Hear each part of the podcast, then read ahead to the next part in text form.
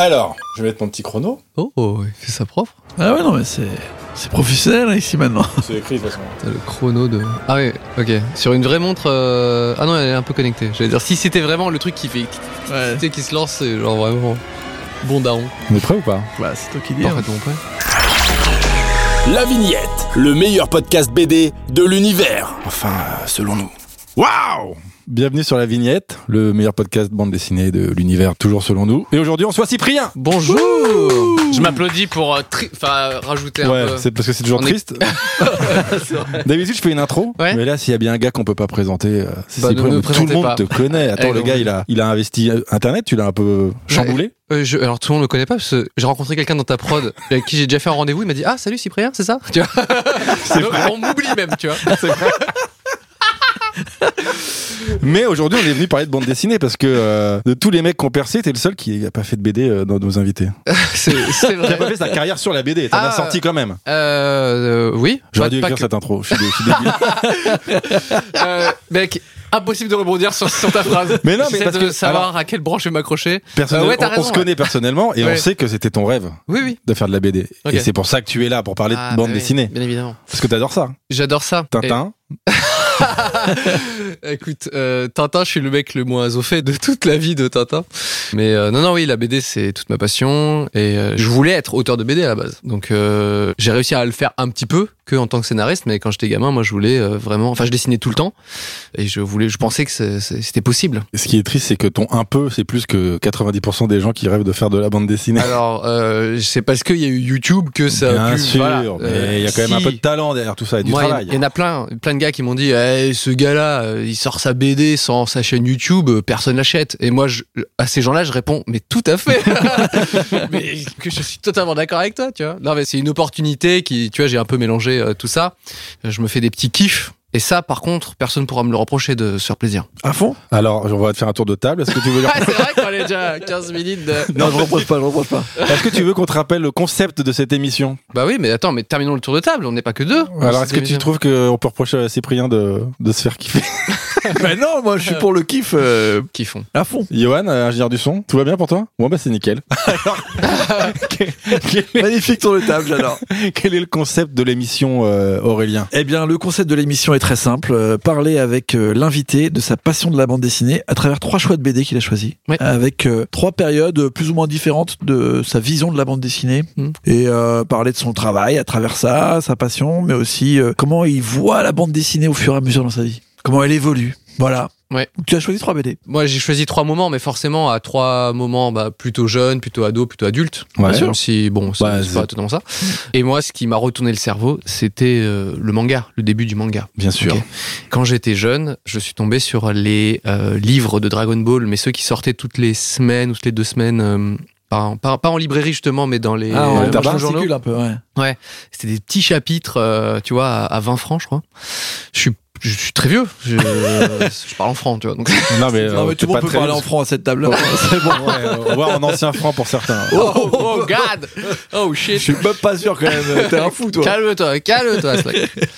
Et, et du coup, c'est quand j'ai vu vraiment ces petits fascicules, ces petits tomes, euh, enfin micro-tomes là, ces petits chapitres, vraiment le style de dessin m'a rendu ouf. En plus, il y avait Club Dorothée un peu, un peu Ouais. là-dedans. Et ça me fascinait. Et là, parmi tout ça, toutes ces aventures de manga, ces nouveaux trucs qui arrivaient, il y a eu, pour moi, le tome qui m'a fait totalement vriller. C'est L'apprenti mangaka de Akira Toriyama. Et c'est un livre pour apprendre à dessiner du manga. Comme on a eu beaucoup euh, ensuite euh, depuis 20 ans où c'est des livres infâmes de gens Ouais. qui ne savent pas dessiner du manga, qui t'apprennent à dessiner du manga. Mais il y a eu quand même bah, Toriyama qui est un peu le, le sensei, le maître euh, en la matière du, du manga entre autres. Et du coup, il, il disait des petites astuces de écrire comment faire ses planches, ses trucs. Et moi, ça, c'était ma bible, quoi. Tu vois, c'était Mhm. ma bible. C'était, ça s'appliquait pas du tout aux Européens. Parce que aux occidentaux, parce que tout ce qu'il racontait, c'était impossible de l'acheter en France. Tu vois. Ouais. genre, vous prenez cette plume avec ce, le papier Kent d'accord. en fermé- euh, format B4. Et je disais à mes parents, genre, Ah, j'aimerais bien acheter euh, du papier Kent en format B4. Et là, mes parents, ils sont, enfin, je suis allé dans une librairie et on m'a rigolonné, genre, mais t'es qui toi? Genre, euh, ce sera du canson, mon pote, et ce sera tout, tu vois. quand acheter une plume, tu vois, ou des trucs comme ça, c'est genre, mais toi, t'es t'es quoi, t'es calligraphe et tout? Non, mais je veux faire du manga. Du quoi? Tu vois, c'est pas de la vraie BD, tu vois. Ça, j'ai, Pour j'ai- un HB2 et tu te démerdes. Exactement. Prends un critérium et puis voilà. Donc euh, et ça, ça a été ouf de me dire en fait, c'est pas des gens. euh, les mangas se créent pas de manière euh, magique, tout, tout seul comme ça. C'est des auteurs avec des studios, des assistants et tout ça. Tu le découvres un petit peu dans ce tome-là qui s'appelle l'apprenti mangaka. Et d'ailleurs, le- la couve, elle est, c'est un, un livre un peu rétro hein, quand tu le regardes aujourd'hui. Tu là. Mais mais il est un peu stylé. Il y a, Ouais. Il est il est assez joli même. euh, voilà. Tu dessinais pas avant d'avoir euh, ce bouquin? Je dessinais, je recopiais euh, tout, tu vois, j'adorais dessiner. Moi, je dessine avant même de savoir dessiner, c'est-à-dire que je faisais des bonhommes bâtons, tu vois, Mhm. et genre j'étais trop content. Et mes parents font, bon, c'est c'est des bonhommes bâtons quoi.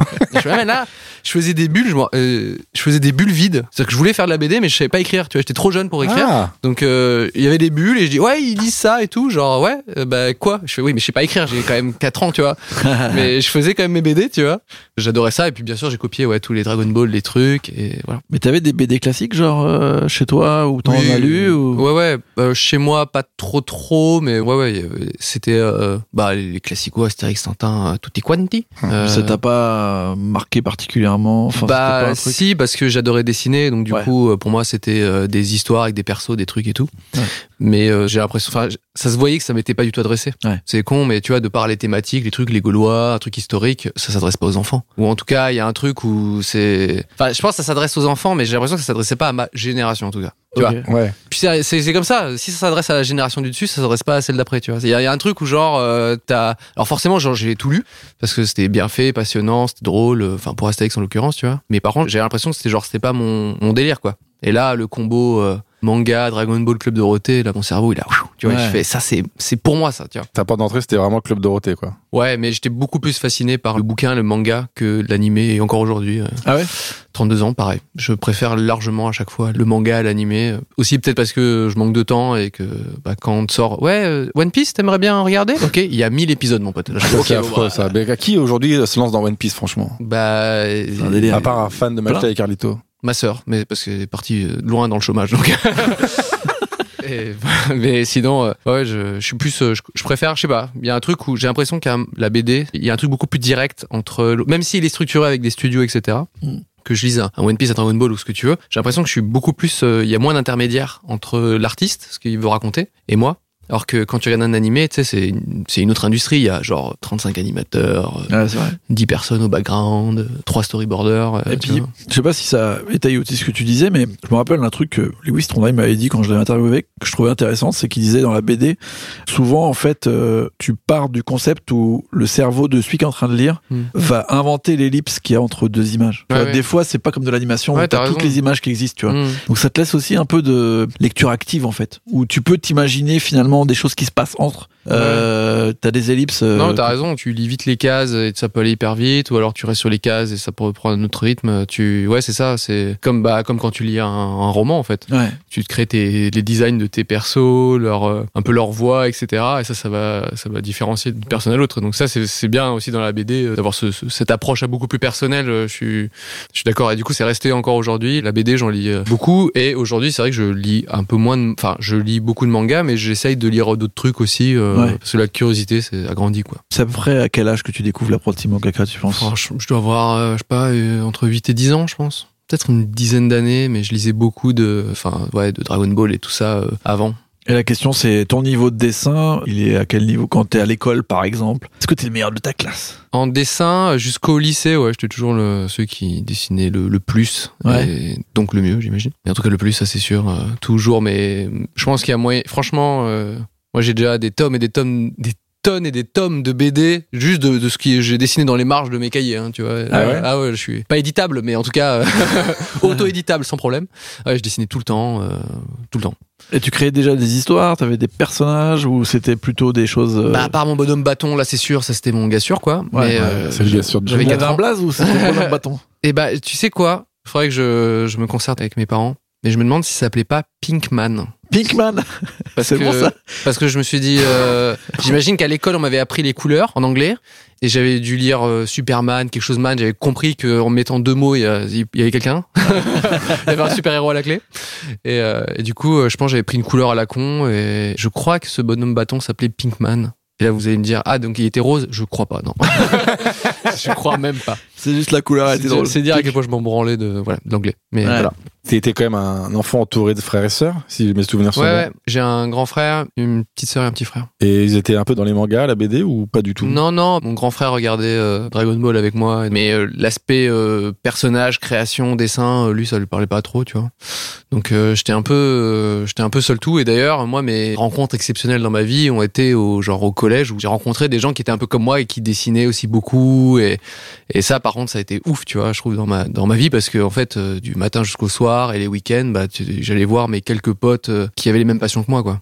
Et même, je- j'embrigadais aussi les gens. Euh, J'avais des potes avec qui on s'amusait et je leur dis ouais, fais-moi un scénario, tu vois. Ah ouais? Ah ouais ouais, ouais, je, je l'ai forcé et tout. Et genre, si on passait un week-end, je dis ouais, imagine il y a un gars et puis il fait ça. Et là, il me regarde, il fait de quoi tu me parles? Je fais bah, il dit la suite. Il fait bah, je sais pas, tu vois. Et en fait, je l'ai forcé à écrire des scénars. Cadavre Après, je fais- euh, sans le savoir. Ouais, et en fait, c'était une manière de justifier pourquoi j'allais me mettre à dessiner toute l'après-midi, tu vois. Il fait bah ouais, mais c'est toi qui as fait le scénario, donc vas-y, je dessine Ah, maintenant, C'était tu une vois. vraie obsession alors le dessin. Ah ouais, je, c'était toute ma life et encore. euh, Enfin, si j'omets les mes dix dernières années, euh, C'était une, une parenthèse dans ta vie. Une par- si, si on dit que tout YouTube et tout le reste c'est une parenthèse de ma vie, euh, je pourrais encore espérer euh, faire de la BD et des trucs à fond. Aujourd'hui, je fais que du scénar par euh, commodité, mais euh, mais en vrai, c'est une vraie vraie passion quoi. Et c'était une vraie passion aussi à l'époque quand j'étais plus jeune. Donc euh, je faisais ça ouais nuit, nuit et jour. C'est marrant parce que on a fait avec euh, McFly et Carito, on a fait une, une vidéo euh, où on revient sur notre jeunesse et on parle de nos mamans et tout ça. Voilà, la vidéo est sur leur chaîne YouTube. Je sais pas si vous je l'ai vu, je l'ai voilà. vu, je l'ai vu. Elle est très bien cette vidéo. Bah, et ma mère est, est très belle. Voilà, Elle, est- elle est c'est- magnifique. Et par contre, j'avais tout de suite deviné euh, que c'était ta mère. bah, elle a un accent roumain à partir de là. roumain, ouais, elle tu dit veux qu'elle faire vient du sud de la France. Bon, Ouais, bah, c'est pas très compliqué. Du coup, euh, après cette vidéo-là, euh, David et Raph, ils me disent Ah, bah, t'as les BD dont tu parles. Parce que du coup, je parle de ces fameuses BD que je faisais quand j'avais euh, entre 10 et 13 ans, quoi.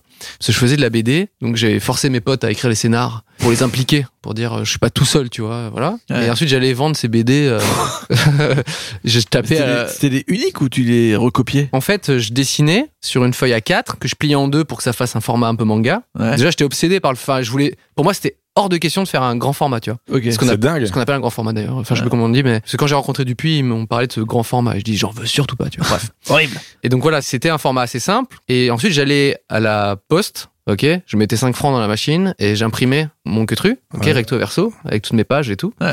Et après, je mettais une agrafe et j'avais genre 8 pages ou je sais plus combien, un multiple de 4, j'imagine. De Ouais. et ensuite, j'allais taper à la porte des gens autour et je disais bonjour, je vends des BD et tout. Et eux, ils font Oh, il a 12 ans, il vend sa BD. et bam 5 francs. Ah ouais? Ah ouais Ah mais t'étais Je sais plus, je sais plus. je- alors, beau- beaucoup plus aujourd'hui, hein, sur toi. mais euh, je sais plus combien je les vendais, mais ça m'intrigue bien. Ça m'intrigue. Ça valait pas son pesant de francs, hein, mais voilà quoi. Mais c'est incroyable. C'est, je crois que c'est le pire qu'on ait eu pour l'instant. Mais ouais, c'était. T'as quand même voulu très vite euh, tirer profit de ton talent artistique. quoi. En fait, je m'étais dit, pour être. Enfin, si je veux faire ça, euh, si c'est un métier, pour moi, en fait, euh, le, le libraire, c'était un peu l'extension du de l'auteur de la BD. Tu Ce vois qui est vrai, ouais. Pour moi, c'était genre, bah, si tu veux être auteur de BD, il faut vendre des BD, tu vois. Ok, parce que moi, je les achetais dans les, Ouais, dans ouais. les- voilà, dans les librairies, etc. Donc, je me suis dit, bon, bah, c'est- il y a cette étape-là. Et je pense que j'étais tellement jeune, etc., que je me suis dit, bah, si je suis auteur de BD, faut que j'aille vendre mes BD, tu vois, comme si, bref, tu vois, une, une vision beaucoup plus simple de la vie. Maintenant, il faut le dire aux, aux auditeurs. C'est pas les, les auteurs de BD qui vendent leurs BD. Il y Ça a marche d'autres trucs. Il y a d'autres- voilà. Il y a pas mal d'intermédiaires possibles. Si vous avez 12 ans, je suis désolé de vous l'apprendre comme ça. Peut-être que ça fait tout un Ça fait un peu chier, mais. Je suis désolé, mais moi je l'ai appris par eux. Et euh, non, non, c'était pour moi, c'était, ça faisait partie du, du truc. Genre, euh, C'est si je fais une. BD, il faut qu'elle existe en plusieurs exemplaires. Et si elle est en plusieurs exemplaires, il faut que quelqu'un se les procure. Et s'il faut que je les procure, je crois qu'il y a de l'argent en jeu, donc je m'en branlais des sous. Moi, ça me servait juste à remettre des sous dans la machine pour en imprimer d'autres, tu vois. C'est incroyable. C'est juste l'idée que bah, ça existe en plusieurs exemplaires. Mais alors tes potes, ils faisaient les scénars, mais ils faisaient pas les photocopies. Euh, c'est possible qu'il m'ait un peu aidé, mais. euh, Tu leur refilais un petit peu de royalty ou? Alors, euh, putain. je suis en train de me dire, Bruno, je te dois des sous peut-être. Qu'est-ce que tu faisais sur les covers? Tu mettais euh, ton nom euh, Euh, d'auteur ouais, ouais, ouais, c'est ça. Ouais, il y, a- il y avait écrit euh, scénario Bruno Chag en l'occurrence et dessin Cyprien Yov. Je sais plus ensuite euh, s'il avait beaucoup écrit ou tout ça, mais il y avait quelques, il y avait peut-être une vingtaine, une trentaine de pages, ce qui aujourd'hui euh, ressemblerait à un short, tu vois. Enfin, Ouais. euh, ouais, ouais, c'était une, une période assez faste quand j'avais, voilà, une douzaine d'années. C'était très, et c'était, tu vois, des codes de manga, quoi. Vraiment des codes de manga avec la, la petite cover, du noir et blanc. C'était bien fait, tu penses, pour euh, des mecs de 12 ans ou? Là, s'affiche devant l'écran que vous n'avez pas euh, les photos, vous pourrez être juge. Euh, je sais pas. Je sais pas. C'est pas honteux, a priori. Bah, bien sûr, j'avais 12 ans, j'écrivais de la merde, il y avait des faux d'orthographe, euh, les personnages sont hideux, tu vois, c'est pompé de tous les autres persos.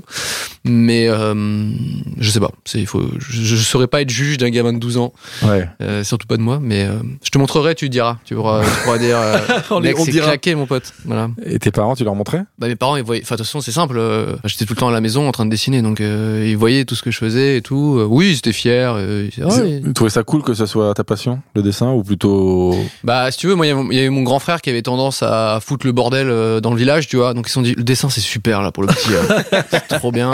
Il reste dans son coin. voilà, le grand, il nous pète les couilles, là, à faire n'importe quoi. Euh, là, au moins, le petit dessin, c'est tranquille, tu vois. Donc, eux, ça les a énormément rassurés. Et je tiens à ça aussi un petit peu de ma mère qui aimait bien faire des portraits, des trucs, tu vois. Ah Ouais. oui, donc elle dessinait. Elle dessinait un peu, elle faisait des portraits au crayon Fusain, genre. Ouais. Et euh, quand elle arrivait en France, elle a fait une école de coiffure. Et du coup, elle dessinait des coiffures et des trucs et tout, tu vois. Et moi, je la voyais, euh, tu vois, s'appliquer. Donc, euh, en fait, j'avais un exemple que quelqu'un qui d'adulte peut dessiner, faire des trucs, tu vois. Il y a pas ce truc euh, genre, waouh, soit c'est un dessin animé incroyable fait par une équipe, soit c'est pas possible. Elle, m'a- montré que c'était possible, tu vois.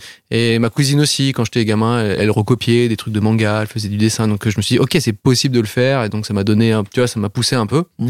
Voilà, c'était une vraie euh, fascination et encore aujourd'hui, euh, je, je pense qu'au fond de moi, j'ai les mêmes, euh, tu vois, la même fascination, je pense. Ouais. pour le dessin, pour tout ça. Je suis, moi, les, les artistes me fascinent. euh, Je... Après, je trouve que c'est le mode de vie d'auteur de BD que je trouve euh, dur sur plein de niveaux. euh, Enfin, sortir ses tomes, l'industrie, tu vois, aujourd'hui, euh, mais il y a énormément de précarité, tout ça. Donc, ça presque ça m'attriste de que finalement un des milieux que je préfère sur la planète soit aussi dur pour les auteurs.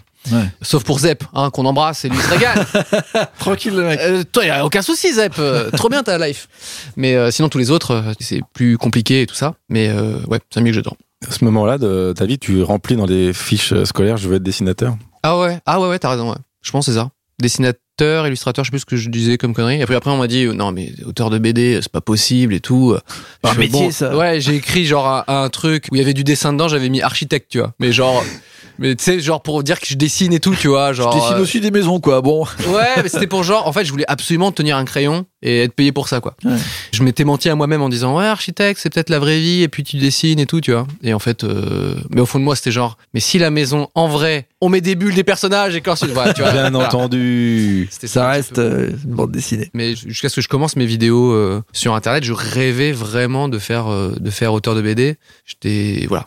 Je pensais pas, enfin, j'étais pas très optimiste là-dessus. Je savais que ça allait être un milieu concurrentiel et que j'avais pas encore, euh, voilà. Mais euh, j'aurais tenté le coup en tout cas. Mais pour le coup, t'as fait un cursus artistique? Non, Euh, tu- à l'école tu veux dire? Ouais. Non, non, non. Lycée, et non, tout, non. enfin, même mais pas en lycée, t'as fait. en des- fait, toujours. On va reparler de mon, mon grand frère encore. Comme lui, il foutait le, le bordel, etc. Et il faisait pas euh, d'études. Mes parents ont fait, euh, et moi je leur ai dit, ouais, j'aimerais bien faire un truc dans le dessin. Mes parents ont fait, écoute, euh, on vient d'un pays étranger, ça nous arrangerait si tu nous fais au moins au moins le bac normal, tu vois. Juste pour dire, on a un des gamins, il a le bac normal, et ils me disent, tu travailles bien à l'école, donc tu peux le faire. Je fais, ok, d'accord, vas-y, je vais jusqu'au Ouais. bac et tout pour, pour régaler la famille, hein, pour les arroser. Avec Tu un vois. baccalauréat. avec un baccalauréat, bah euh, tu vois, ça, ça régalait quoi.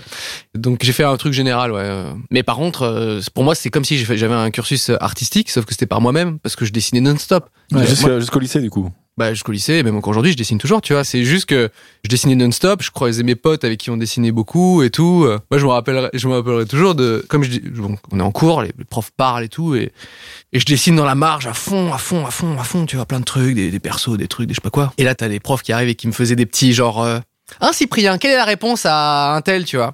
Et là, je leur sortais la réponse, tu vois. Je les séchais, tu vois. Parce qu'en fait, je dessinais, mais j'écoutais un peu aussi, tu vois. Et Double mode, tâche. ah, ils étaient en mode putain l'enculé. il est fort. je pensais l'avoir et voilà. C'était mon. Comme je travaillais bien à l'école, ils me laissaient à peu près tranquille. Mes parents c'était à peu près pareil, tu vois. Mm. Ils me disaient vas-y dessine dans ta marge, fais ce que tu veux et tout. Mais c'est vrai qu'il y a un monde parallèle où j'ai pu peut-être faire une voie un peu plus artistique et je voulais faire surtout euh, au lycée, je voulais faire LV2 ou LV3 euh, japonais. Ah ouais. Donc ça, j'aurais bien kiffé, j'avoue. Parce que là, en ce moment, Mm. j'ai j'ai 32 ans, j'apprends les hiragana, katakana, enfin, tu vois, les, les caractères japonais. Bah, c'est dur pour moi parce que je suis une vieille personne, tu vois.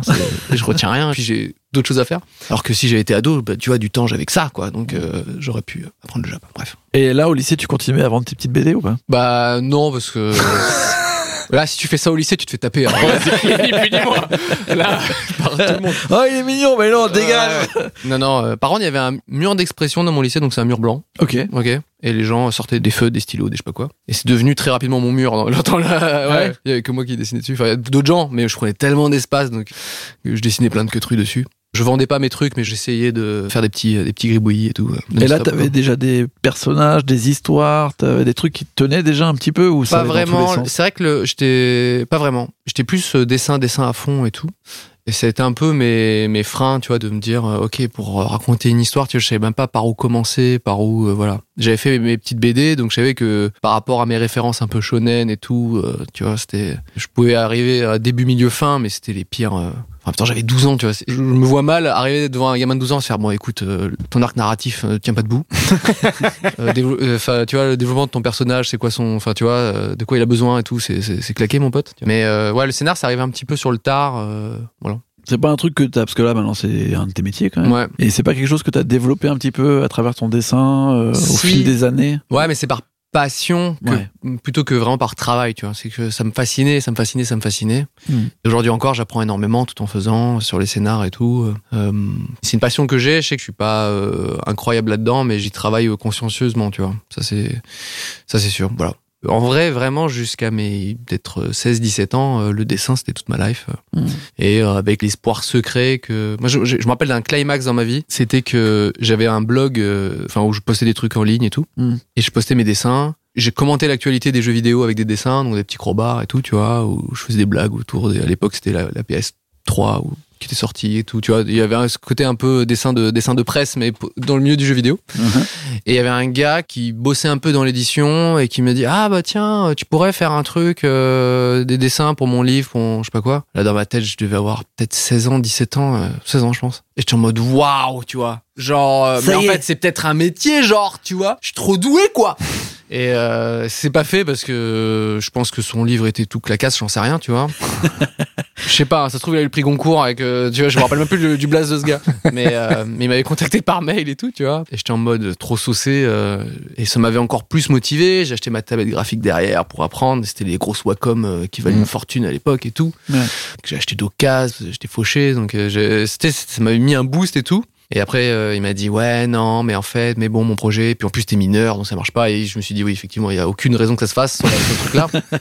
mais euh, tu vois, ça m'avait comblé en fait. C'est comme si on avait mis une brique au fond. Tu vois, il y avait un trou et paf, tu vois, je, Wouah, incroyable. euh, C'est peut-être tout ce dont je rêve, ça pourrait schémar. Donc voilà, c'était assez ouf ça. Tu t'es pas dit, genre, potentiellement, tu pourrais faire justement du dessin de presse ou de l'illustration? Bah, c'est ce que je faisais un petit peu euh, à côté, tu vois. Je commentais l'actualité du jeu vidéo sur un blog qui s'appelle le Journal du Gamer. Donc j'imagine que si vous tapez euh, Monsieur Dream, Journal du Gamer, vous tombez sur tous mes dessins. Alors moi, à moins que le, ça ait été supprimé, c'était il y a, il y a plus de 10 ans. Mais euh, ouais, c'était des petits trucs. euh, ça j'aimais bien, quoi. Mais mais pour moi, la forme ultime, c'était la BD quand même, tu vois. Ouais. Enfin, j'ai rien contre. Le, c'est juste par rapport à mes goûts euh, de faire euh, vibrer tes personnages et qui, tu vois, tu sens en empathie totale avec eux et que tu euh, veuilles savoir la suite et que t'es mal avec eux et tout ça, c'est c'est le climax pour moi. Voilà. Et à quel moment arrive ta deuxième bande dessinée Exactement. Euh, Dragonhead, mais- si je ne m'abuse? Ah bah, bah oui, je, sais, bien, je savais que c'était la Dragonhead, oui bien sûr. Elle est pas du tout prendre Je- ton téléphone. Bah, pas Non, du non, tout. Bah, sûr que non. C'est tellement pas mon genre. Euh, Dragonhead, tout à fait. Par.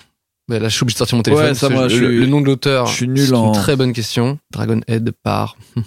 Notre gars sûr, hein, qu'on adore. Hein. Ouais, ouais, génial. Euh, Minetaro Mochizuki. Comment, Mochizuki. comment tu peux oublier ça? Bah oui, Minetaro, qu'on embrasse. hein. En fait, bisous. ça va être vraiment pour moi les, ce qu'on appelle les seinen, donc c'est plutôt les, les mangas adultes, avec des thématiques adultes. Et euh, ça, je pense, je devais avoir euh, ouais 15-16 ans, je dirais, Dragonhead, parce que je les ai lus en scan illégalement. Arrêtez-moi. Tu vas Euh, donner aucun argent à cette personne. Je- alors, bah, je les ai tous rachetés, donc tu vois. Ah, ok, Ah, tu vois, mauvaise langue. ordure. Minetaro Mochizuki. Il se régale avec, avec tous mes euros dépensés. Euh, non, non. Donc du coup, c'est un manga euh, très très sombre, Ouais. même dans, ce- dans son trait, dans tout, dans ses thématiques et tout. Et hum, vraiment, quand j'étais ado, donc j'étais fan du, aussi du Japon, comme je vous l'ai dit, je voulais apprendre le japonais, tout ça, tout ça. Et en fait, euh, il y avait ces premiers mangas qui n'étaient pas que du shonen, euh, mais c'est des, des mangas qui parlent aussi de la société japonaise. Ouais. Et là, genre, ça m'a mais fasciné, tu vois. GTO, par exemple, Great Mhm. Teacher Onizuka, où ils parlent vraiment bah, des écoles euh, au Japon, des bon, les mafias, c'est pas leur quotidien au japonais, mais tu vois, ça parle de tout ça, de globalement le- la hiérarchie, tout ça. Ça me fascinait. Et Dragon Head, c'est l'histoire de une classe de collégiens qui rentrent d'une sorte de classe verte, Ouais. tu vois, donc à l'extérieur et tout. Ils sont dans un train et ils passent sous un tunnel et là il y a un éboulis, tu vois. Enfin, il y a, il y a un tremblement de terre et, et du coup presque tous les gamins sont dead, ils sont morts dans le train. Donc déjà dès le premier chapitre, t'es en mode yes, Un, un Méga fun, sale. euh, gros, plaisir de la vie. Minetaro Mochizuki. C'est un kiffeur, je pense. lui, Ça, ça, ça. Et en fait, ouais, tout le monde est dead dedans, donc c'est glauque. Et tu suis un- euh, deux personnages qui rencontrent un troisième qui a totalement vrillé, qui a mis du sang sur son visage pour devenir fou, qui veut les buter absolument. Et, en fait, ça parle du Japon, étrangement, Mm. Bah, de problèmes sismiques, de problèmes euh, aussi de fin du monde, parce que, bref, euh, entre les volcans, les bah, Hiroshima. les Hiroshima, Mm. les bombes atomiques qui se prennent sur la gueule, euh, les tsunamis et même euh, Fukushima et tout ça. Bref, tu vois, c'est un une pays. île les- qu'on a et les guerres, ouais, c'est une île qui, euh, voilà, euh, est obligée de se réinventer à chaque fois pour plein de trucs. Et du coup, ça parle, ça parle aussi de ça, tu vois, et, et de la société japonaise aussi, parce qu'ils restent pas dans leur dans leur train avec que des macabées, quoi. Ils sortent de tout ça. Et et il y a la suite de l'histoire qui est vraiment fascinante. Et là, je me suis dit, ok, tu peux raconter. T'es pas obligé d'avoir que des blagues non-stop et des personnages euh, costauds qui font plein de trucs. Tu peux aussi euh, parler de trucs hyper sombres et hyper dark et tout, et, et tenir en haleine. Ça m'a vraiment fait vriller, quoi. Vraiment, j'ai vu ça, j'ai fait ah ouais, non mais les gars ils sont forts dans tout. Et là-dessus, ça, ça m'a fasciné. Dragon Head encore aujourd'hui, euh, ça me, c'est une œuvre qui me fascine. J'aimerais bien les, les relire. Ils ont une petite perfecte édition là qui est sortie il y a quelques temps. Mm. Donc, au ouais. niveau du dessin aussi, c'est beaucoup plus euh, Ouais, ouais. réaliste. Enfin, Ouais, t'as raison, c'est pas les grands yeux, les trucs. euh, Mhm. Les personnages, ils ont des looks euh, asiatiques. C'est con, mais à un moment, euh, dans les mangas, ils ont pas des têtes d'asiatiques, tu vois. Ouais, ouais. Tu regardes Dragon Ball, etc., c'est des grands yeux, même tous les autres. Des euh, Tezuka, c'était des grands yeux, des grands nez, des ouais, c'est pour l'exportation. hein. Ouais, puis même, euh, non, mais c'est leur. euh, bah, Tezuka, en l'occurrence, qui a créé, je pense, on peut le dire, euh, Le manga moderne. le manga moderne, donc tout ce truc de grands yeux et tout, il était fasciné par Disney donc Ouais. et, et par d'autres œuvres beaucoup plus occidentales, donc il a fait à sa sauce et tout. Et donc voilà, il y a beaucoup de mangas avec, les, avec euh, tous ces codes-là. Et du coup, quand je lis Dragon Head, qui fait non, non, non, moi le, le manga c'est juste la narration et peut-être des tomes un peu et du noir et blanc, mais ensuite j'ai mon style, mon truc, et là j'ai fait ah ouais, c'est fou. Et j'ai lu ses autres œuvres qui sont pour moi c'est c'est c'est- il est visionnaire dans le style. C'est Ouais. trop beau. C'est il peut te faire même c'est les sapes des pour moi il est styliste aussi tu vois. Il Mm. fait tout. C'est il écrit ses histoires. Il fait table rase de ce qu'il a fait à chaque fois pour faire d'autres œuvres. Des trucs beaucoup plus drôles au début. Dragon Head ensuite hyper drama et hardcore et d'autres trucs beaucoup plus euh, naturalistes et simples et tout c'est j'adore cet auteur donc ça m'a fait découvrir et une facette du Japon et des thématiques en tout cas qui sont proches tu vois et aussi de bah, un autre manga une autre euh, voilà ça c'est fou quoi mais il n'y a pas que Dragon Head en vrai il y a un milliard de trucs Comment tu découvres euh, Dragonhead? Bah, je pense que j'étais sur des forums de manga et que ça sortait un petit peu, tu vois. Et il y a des gens qui disent ouais, c'est trop, c'est trop bresson et tout. euh. Et je me suis dit mais attends, je suis ado, ça tombe bien, je suis bresson dans ma tête et tout. Tu vois, je pense que ça être un truc comme ça. Et j'ai lu un peu des scans en me disant ouais, je sais pas si ça va me plaire. Et en fait, euh, je voulais vraiment savoir la, la suite à chaque instant. Et j'étais fasciné par ce monde hyper dur, euh, très très hardcore et tout. À ce moment-là, ça influe sur tes dessins, sur tes projets d'histoire. Hmm, pas vraiment, je pense pas, parce que je faisais quand même des persos fun et tout. euh, mais non, non. C'est vrai que quand t'es ado, t'es euh, très influençable forcément, Mm. mais pas à ce point de le mettre. J'avais déjà, bon, c'est- enfin c'est pas un style, mais j'ai toujours été dans la comédie, les trucs. Mais par contre, euh, le reste me fascinait, tu vois. Quelqu'un qui écrit de la comédie, il regarde pas que la comédie, tu te doutes bien. Bien sûr. Je savais pas, mais ok. et donc, euh, non, non, ouais. Et tu dessines comment à ce moment-là alors? Toujours très manga euh, Non, non, euh, non. Pour le coup, euh, moi, ce qui m'a fait vriller, c'est euh, dans le style, c'est euh, les dessins de Jamie Hewlett, Ok. dessinateur de Tangirl, de Gorillaz, etc. Et donc là, j'ai beaucoup emprunté à lui quand j'avais ouais, 14-15 ans, où je voulais, un, je voulais un truc qui était un peu plus comics à l'anglaise, puis comics tout court. Donc c'est un mélange un peu de tout ça. euh. Mm. En fait, j'adore son style, mais je connais assez mal ses BD, à part Tangirl, j'ai pas Mm. tout lu en plus. Euh, C'est un peu le bordel, Tanger, en plus. Enfin, Ouais, il n'y ouais. a pas de story vraiment. Ouais, ouais, t'as raison. C'est ça qui est, du coup, en accroche, t'es un peu, ok. euh, Mais les personnages sont forts quand même, tu vois. C'est comme il a fait des personnages forts, c'est plus simple pour lui de, bref. Et son style est vraiment euh, exceptionnel, son détail pour tout en fait. Tu vois, quand il dessine un personnage qui sourit, ses dents, c'est les vraies dents. Tu peux les compter. Il y a celles qu'il faut, tu vois. Ouais. il- bon, elles sont tordues et puis il y a des trucs et tout, mais c'est, tu vois, quand il dessine un, un jean, Jamie Hewlett, il te fait les, les vrais œillets, les vrais trucs, les, tu vois. Et ça, je me suis dit, oh, ces personnages sont trop cool et tout, mais en même temps, il y a une maîtrise de l'anatomie, de l'observation, de bah, du, du stylisme et du coup ça a rendu tout très très cool et ça j'ai vraiment beaucoup emprunté j'ai fait des dessins un peu de manga mais parfois tu voyais que sur les jeans c'était un peu les mêmes euh, j'utilisais les mêmes techniques à faire euh, tu vois les petites coutures les petits trucs Bon, en audio, c'est pas très probant, mais je vous montre, si vous pouvez voir mes dessins de l'époque et un dessin de Jimmy Hewlett, vous ferez, ah ouais, d'accord, il a tout, j'ai totalement pompé tout, quoi. Mais voilà. Tu t'imposes une discipline pour progresser en dessin, de faire, euh, de prendre des Ouais. cours ou suivre des méthodes? Cours non, mais je- je- j'étais, en- je traînais sur des forums euh, énormément. Et du coup, presque toutes les deux semaines, il y avait un concours de dessin avec une thématique. Euh, les gens votaient et tout, tu vois. Je voulais vraiment euh, faire partie de ce milieu-là et ça me fascinait. Donc, euh, puis même euh, quand j'ai eu ma tablette, euh, j'ai regardé des tutos. J'ai des potes qui m'ont dit, ok, tu Photoshop, c'est comme, tiens, vas-y, j'ai une clé pour toi, tu craques et tout. Euh, Donc j'ai eu Photoshop 7, ça m'a, tu vois, tout était ouf quoi. Tout ça sur l'ordi du salon avec mes darons qui passent à côté. Mais ils me, voyaient à 4 ans faire des, des Pinkman euh, bonhomme bâton. Avec 14 ans, je faisais d'autres trucs en numérique. Pour eux, c'était normal, c'est la continuité, tu vois. Mais C'était- ouais, ouais. C'était ok de squatter l'ordinateur de la maison pour faire des dessins? Pardon? C'était ok, les, enfin, les frères et ouais. sœurs, ils étaient, non, tu es bon. euh, Bah eux, ils voulaient, enfin mon frère voulait jouer, j'imagine, à des à Counter Strike, tu vois. Mais bon, on, se- on se relayait quoi, tu vois. Et sur Caramel. Et sur Caravelle, voilà. Mais ouais, le, ça en ligne, euh, c'était fou, quoi. Je me rappelle de, plein de forums où, ouais, on dessinait, on se montrait des techniques. Je faisais des tutos. Ah ouais? Je disais mes techniques, moi, pour euh, faire. euh, Ouais, t'avais- dès le début, eu envie de partager avec le plus grand nombre, quoi. Bah, comme j'en lisais beaucoup. Enfin, moi, je lis, enfin, ouais, je regardais des tutos pour apprendre à dessiner euh, sur Photoshop, des trucs, des masques, des calques, des, tu des techniques. Et en fait, euh, je dessinais euh, beaucoup, beaucoup, beaucoup. Et après, je me suis dit, bah, peut-être qu'il y a des gens un peu claqués, tu vois, qui ont un niveau plus nul. Et un tuto un peu nul, ça leur va, tu vois. tu vois, tu vois j'avais, ouais. rabaissé le niveau. C'est peut-être euh, un petit peu mon épitaphe, tu vois, mais euh, c'était un peu de que n'importe qui puisse suivre un tuto un peu ok, tu vois, un peu simple pour Ouais. pouvoir faire un petit un petit truc quoi. Et donc je faisais mes, mes petits screenshots. Je disais ok, vous faites comme ci, comme ça, tu vois. Mes tutos c'était par exemple pour faire des effets de cheveux, tu vois, ou des où je scannais par exemple mes mes vêtements pour me faire des textures, tu vois. Et donc je disais bah comment tu fais, comment tu les loupes, euh, tu les dupliques, etc. Donc moi sur mes dessins numériques par exemple, euh, je dessinais par exemple au crayon, je faisais mon perso, je le scannais et ensuite quand je faisais la couleur, bah je prenais ma texture de jean que j'avais déjà enregistrée, que je mettais sur le jean. Du coup il y avait un vrai un vrai petit truc ou de tissu, de laine, de je sais pas quoi. Et ça je le mettais en tuto pour expliquer comment j'avais fait quoi. Je pense même que c'est encore disponible sur mon blog parce que je crois que j'ai un- mon blog il existe toujours. Je crois qu'il y a moyen de voir un tuto. Waouh.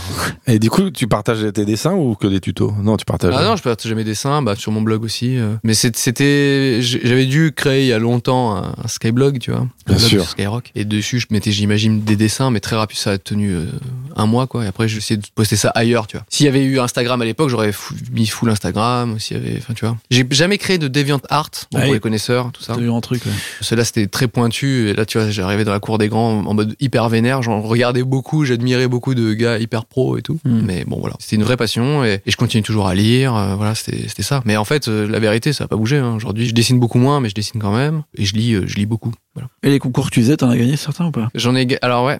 J'en ai gagné un. Ah J'en ai gagné un et c'était très dur à vivre parce que euh, alors je sais pas si c'était spécifique euh, au forum que je fréquentais ou quoi mais c'était très euh, beaucoup de jalousie aussi C'est-à-dire entre. deux- Ouais, entre dessinateur. dessinateurs et Ouais. dessinatrices, ouais. Et donc du coup, le vote du public, donc des dessinateurs aussi, non ouais, c'était un pool, mais sauf que là aujourd'hui, n'importe quel euh, sondage que tu peux faire sur Twitter ou ailleurs, il y a des milliers et des milliers de votes. Là, ça se comptait en quelques dizaines, quelques centaines. Ouais. J'avais fait un dessin qui, était- je suis d'accord, était pas, était pas ouf, tu vois, mais bon voilà. Et il avait gagné, et puis j'étais un peu content d'avoir gagné, mais surtout, euh, par contre, le contre-coup, c'était tous les gars qui fait ouais, mais ça mérite pas vraiment. Regardez, euh. puis Doudou, il scanne des vêtements euh, pour faire ses trucs. Enfin, tu vois, c'était. Ouais. Là, j'ai fait, wow, euh, ok. Si pour lire les trucs comme as, euh, autant pas gagner parce que franchement, tu vois. Hmm. Bref. Donc voilà, j'ai gagné un petit, une fois. C'est ton premier rapport à la critique? Je pense, ouais, parce que d'ailleurs, c'est pour ça que le dessin, j'ai jamais trop voulu euh, développer cette partie-là euh, professionnellement parce que c'est le seul endroit où, comment dire, tellement intime que je préfère ne pas en avoir, quoi. Même si j'ai un petit compte Instagram, je pose des dessins ou quoi, mais je lis pas les commentaires. euh, Si étrangement, euh, je serais plus affecté par ça parce que c'est vraiment constituant chez moi, tu vois, le dessin. Donc si on me dit c'est de la grosse merde ou quoi, et je dis ouais, mais moi ça me, ça me fait tellement de bien que du coup, euh, bah après je cherche pas à concurrencer les autres, tu vois, Mhm. ou à rentrer dans vraiment dans l'industrie de l'illustration ou de la BD. C'est vraiment une passion et tu vois, c'est comme un mec qui fait de la poterie, tu vois, pour lui et que t'as un professionnel qui passe, fait ouais, c'est pas ouf, franchement, c'est vraiment pas ouf. Bah là, le gars il va prendre un contre-coup, il fait ouais, mais je kiffe, tu vois. C'est un Voilà, vase, quoi. Je le Ouais, kiffe, mon vase, même. Donc c'est un peu pareil pour moi le dessin. Ouais.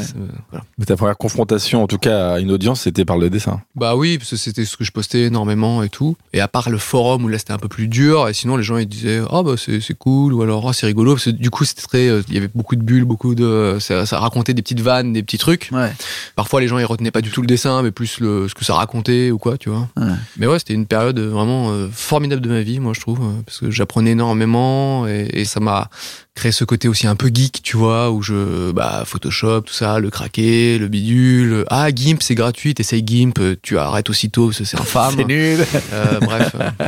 Et du coup, de par ça, de par apprendre les logiciels, les gens, les trucs, euh, ben, l'audiovisuel est rentré dans ma vie aussi. Donc je me suis dit, bon, bah, finalement, un, logiciel de montage, c'est comme euh, Photoshop. euh, C'est-à-dire que j'ai plein de trucs à apprendre et on va le faire petit à petit. Donc j'ai commencé par le visuel, mais ça m'a emmené vers l'audiovisuel. Et surtout, aujourd'hui, euh, ça m'aide énormément, en fait, dans ce que je fais. Euh. Là, par exemple, je, je bosse sur une fiction et bah, je fais le storyboard euh, tranquille, tu vois. Tu Alors que- visualises tout de suite. Ouais, euh, et j'en parle avec mes potes réalisateurs, ils vont, oh putain, c'est la panique, je fais des plans au sol et tout et tout. Et moi, je fais, tu vois, je fais mes petits crowbars, c'est plus simple pour moi. Ouais. du coup, quand je suis face à une équipe, un truc, et que j'ai un tableau blanc, je leur montre le plan exact, ce que ça va être. Et au moins, ils disent, ok, c'est clair, euh, on l'a devant les yeux. Tu vois, le dessin, pour moi, c'est quand même un truc qui m'aide quand même euh, aussi. Est-ce que tu penses que ton aspect créatif et ton humour, ça vient de toutes ces années à faire des BD aussi? Tu Ah disais bah- que c'est un peu ce qui retenait les gens en principal des fois sur ce que tu Ouais, faisais. je pense que oui, je, parce que je dessine pas extrêmement bien.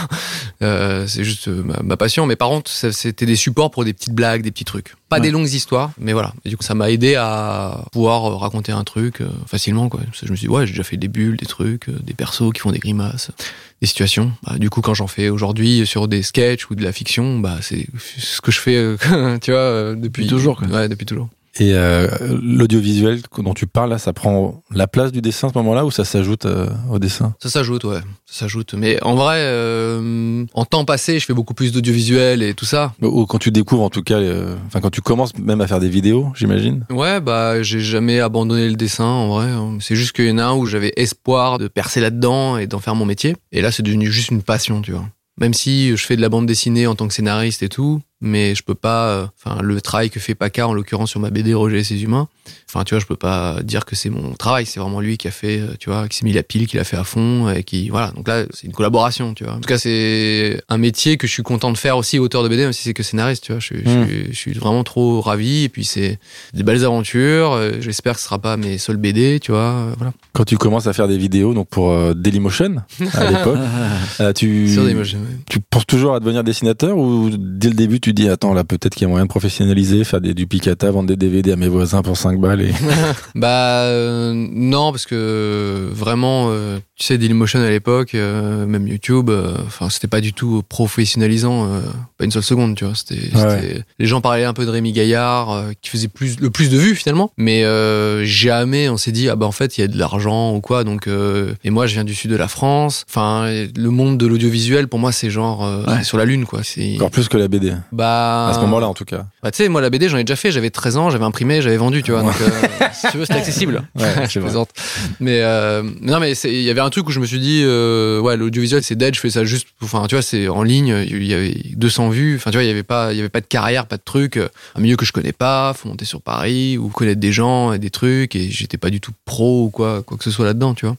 Donc, euh, non, je, c'est pour ça que je faisais toujours le dessin à côté. Je savais pas quoi faire de ma life, tu vois, si ce n'est, je rêvais de faire un truc créatif. Mais s'il fallait être, enfin, faire n'importe quel autre métier, je l'aurais fait quand même. C'est juste que rentrant chez WAM, j'aurais dessiné, j'aurais filmé des trucs. Et tu faisais quoi à ce moment-là? T'étais encore dans des études ou t'étais en train de chercher à vivre d'un Bah, métier créatif comme tu Moi, disais sur euh, mes activités sur Internet, à savoir des blogs, des dessins, des- mes premières vidéos et tout, c'était quand j'étais euh, ado, fin d'ado. euh, donc, c'était vraiment devenu ma grosse, grosse passion. Je faisais que ça à côté. Mm. Donc, du coup, j'ai eu mon bac. Et ensuite, j'ai fait quelques mois de fac. Et assez rapidement, en fait, on m'a proposé un métier, enfin, d'être monteur sur Paris. Donc, j'ai été spoté grâce à mes petites vidéos. Donc, Ah ouais, voilà. direct. Donc, euh, après le bac, assez rapidement, c'est devenu un métier, quoi. Et à la fac, t'avais choisi un truc complètement. euh, Ouais, fac éco-gestion. euh, ouais, voilà. Pour avoir un vrai métier. et- Bah, je, je saurais même pas pourquoi. Euh, J'étais fort en, en éco, en sociaux, voilà, point. Donc euh, éco-gestion. Facile. Comment t'envisages euh, la réussite de ta vie alors à ce moment-là, avant de percer justement? Bah, il- Entre la vidéo, le dessin? franchement, c'était très nébuleux. Hein. Euh, pour moi, chaque pas était un nouveau truc. Mais même dans la profession, euh, d'embaucher euh, des monteurs euh, qui viennent d'internet et tout, ça se faisait pas, tu vois. Moi, je me filmais, je faisais tous mes trucs. Donc c'était chez 20minutes.fr. Et ensuite, je leur faisais des petites chroniques filmées, mais genre, euh, j'avais les logs de 20 minutes, tu vois, de leur chaîne Dailymotion. Je filmais des trucs, je leur montrais viteuf, mais je le mettais en ligne. Tu vois, c'était comme une deux- presque une deuxième chaîne, tu vois, pour moi. J'étais autonome, tu vois, tout était nouveau. Eux, eux, ils m'ont dit, on- mec, on t'embauche, mais on sait pas pourquoi, tu vois. Ils disent, euh, on sait qu'il- agréable. On sait qu'il faut faire de la vidéo. T'en fais déjà, euh, Go. voilà, ouais, go, tu vois. Il y a un truc de, ça va être un peu le turfu, et voilà, tu vois, c'est à peu près tout. Tu leur dis pas, euh, bah, je fais des dessins si jamais vous voulez. euh. Bah, ils doivent le savoir, mais ils font, on s'en branle, tu vois. Franchement, ça doit, ça doit être ça, tu vois. Mais ne pas euh, faire de carrière dans la BD en tant que dessinateur, euh, en vrai, aujourd'hui, moi, je suis très ok là-dessus. Je cherche pas à être sur tous les fronts. Je sais que quand je fais mes crowbars, ça me procure du plaisir, c'est le plus important. Hmm. Enfin, c'est incomparable avec les autres auteurs de BD où s'ils tombent pas les planches et s'ils font pas, enfin, si ça se vend pas ou quoi, c'est, tu vois. Moi, c'est un truc qui est à côté, qui est en plus, euh, qui se Mm. cumule à tout le reste. Voilà. Du coup, j'ai rangé mon, le dessin dans ma passion. Ça veut dire que juste après le bac, ça y est, tu vivais de la vidéo quelque part. Ouais, ouais, c'est ça. Euh, un petit peu après, je six mois après, je pense. Comment tu l'as vécu ça? De finalement, assez jeune, être euh, dans une sorte de passion quand même, créative, Ouais. de pouvoir en vivre Ah bah c'est très c'est très fou, très fou. Euh, je monte sur Paname, je squatte chez des potes. Euh, Je suis sans domicile fixe, mais j'avais déjà un métier, tu vois. Ouais. Et chaque seconde qui passait était une nouvelle seconde. Euh, C'était le nouvel internet, les nouveaux trucs, nouveaux métiers. Personne savait ce qui se passait. Aujourd'hui, quand tu regardes une, un nouveau créateur sur YouTube ou sur, sur même des réseaux sociaux, il y a déjà des codes. Enfin, tu vois, Ouais. tu peux dire ah ouais, ça ressemble à, ça ressemble à. Là, il y avait aucun référent, tu vois. C'était genre, euh, enfin peut-être Rémi Gaillard, mais on savait même pas s'il vivait de ça. On se Hmm. doutait que Biff Boff et tout. Là, c'était genre tout, tout est. Donc ouais, c'était assez fou quoi. Et en même temps, j'apprenais plein de choses, euh, que ce soit en technique, que ce soit, tu vois, moi j'ai fait des, des conférences de rédaction avec des journalistes et tout, des gens qui ont fait des études, des gens qui sont intelligents, tu vois. Moi, ça changeait vraiment. euh, de voilà, tu vois, c'était ouf quoi. Et ouais, c'était vraiment dingue euh, comme époque. Et après, moi, j'ai j'ai continué à faire euh, bah, des sketchs, des trucs, etc. Je me suis extirpé du monde professionnel euh, classique et j'ai créé mon propre métier quoi. Et très vite, euh, tes vidéos personnelles, elles sont lucratives, en tout cas professionnalisantes? Très vite, euh, non, parce que vraiment j'ai sorti, je crois, 200 ou 300 vidéos sur Dailymotion, tu vois. Donc, euh, peux beaucoup. pas dire que ce soit. Ouais. J'en faisais une par semaine, donc tu fais le calcul, tu vois. Non, non, pendant des années, c'était que de la galère, mais c'était une passion, tu vois. Euh, Tu peux pas reprocher à quelqu'un qui aime faire de la poterie de bah, euh, en faire son métier, tu vois. Moi, c'était juste une passion que je faisais en plus, quoi. Crois- mais tu croyais vraiment pendant 2-3 ans, tu crois même pas quoi. Tu te dis c'est vraiment mon, ma passion, mon Ah ouais, hobby. mais c'était impossible d'y croire, de se dire euh, ouais, je vais gagner des sous avec ça. Mec, de quoi tu parles, tu vois Mhm. bien, bien sûr que non, tu vois. Je pourrais pas trouver de parallèle, tu vois, mais c'est non, non, c'était impossible de, de s'imaginer une profession. Tu l'as vécu un peu comme le dessin que tu faisais dans les marges. Genre, euh, Ouais, ouais. tu le faisais à fond, mais tu savais pas où ça allait forcément te mener, quoi. Ouais, ouais. Le seul truc que je savais, c'est que si ça m'amuse, c'est le plus important. Ouais. Et après, effectivement, je me dis, bon, il faut juste rentrer des sous et tout ça, tu vois. Il y avait quand même un truc progressif. Enfin, je veux dire, c'est pas passé de OK, je galère avec euh, mes vidéos sur Dailymotion, à je, je suis une star de YouTube. Ah non, pas du tout. Ouais, ça a été très. Oui, oui. Pour ça, les gens ils disent, ah, c'est fulgurant. Je fais, non, non. euh, si on reprend, euh, si on zoome et tout, euh, attends, tout est, tout s'est fait petit à petit, petit à petit. Et c'est plein de, de petits moments nouveaux, tu vois. Première rencontre aussi, euh, des gens qui font un peu comme moi et qui, eux, euh, faisaient des vidéos sur Dailymotion. Donc c'était euh, le Velcro à l'époque. Mm. Euh, Kemar, Norman et Hugo. Kiwi et Cowboy, c'était leur pseudo. Euh, Marcelin, Kiwi et Cowboy, c'était leur pseudo de l'époque.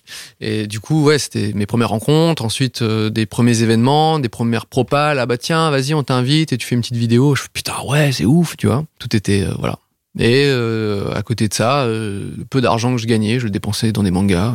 Ouais, donc le dessin est toujours là? ah ouais, toujours. euh, Est-ce que t'as un sentiment que moi j'imagine que j'aurais eu à ce moment-là de me dire merde, est-ce que je suis pas en train de délaisser mon amour pour le dessin? Bah, un- en temps passé, oui, forcément. Mais je kiffe toujours pareil. Ce qui est chiant, c'est quand tu dessines pas pendant longtemps, bah, tu vois, tu tu, perds un peu. tu vois que tu progresses moins quoi, forcément. Tu... Ouais, même tu régresses, quoi. Tu vois, c'est là aujourd'hui. Je sais que je sais que c'est moins. Si il faut vraiment que je, je redessine tous les jours avec des petites illustrations, que je vais jusqu'au bout et tout. Là, je peux reprendre un peu de poil de la bête, tu vois. Mais là, euh, c'est vrai que quand il y a des grandes des grandes ellipses comme ça, je me dis ah oui. euh.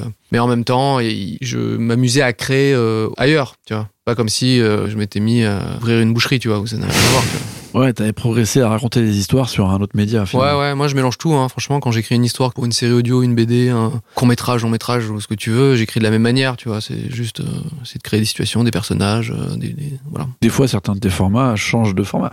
Oui, Tu passes de la vidéo à la Ouais, série c'est ça. animée, à la série audio. Ouais, moi j'ai fait une série audio qui est devenue un dessin animé. euh, Mm. J'ai fait euh, une BD qui est devenue un dessin animé aussi.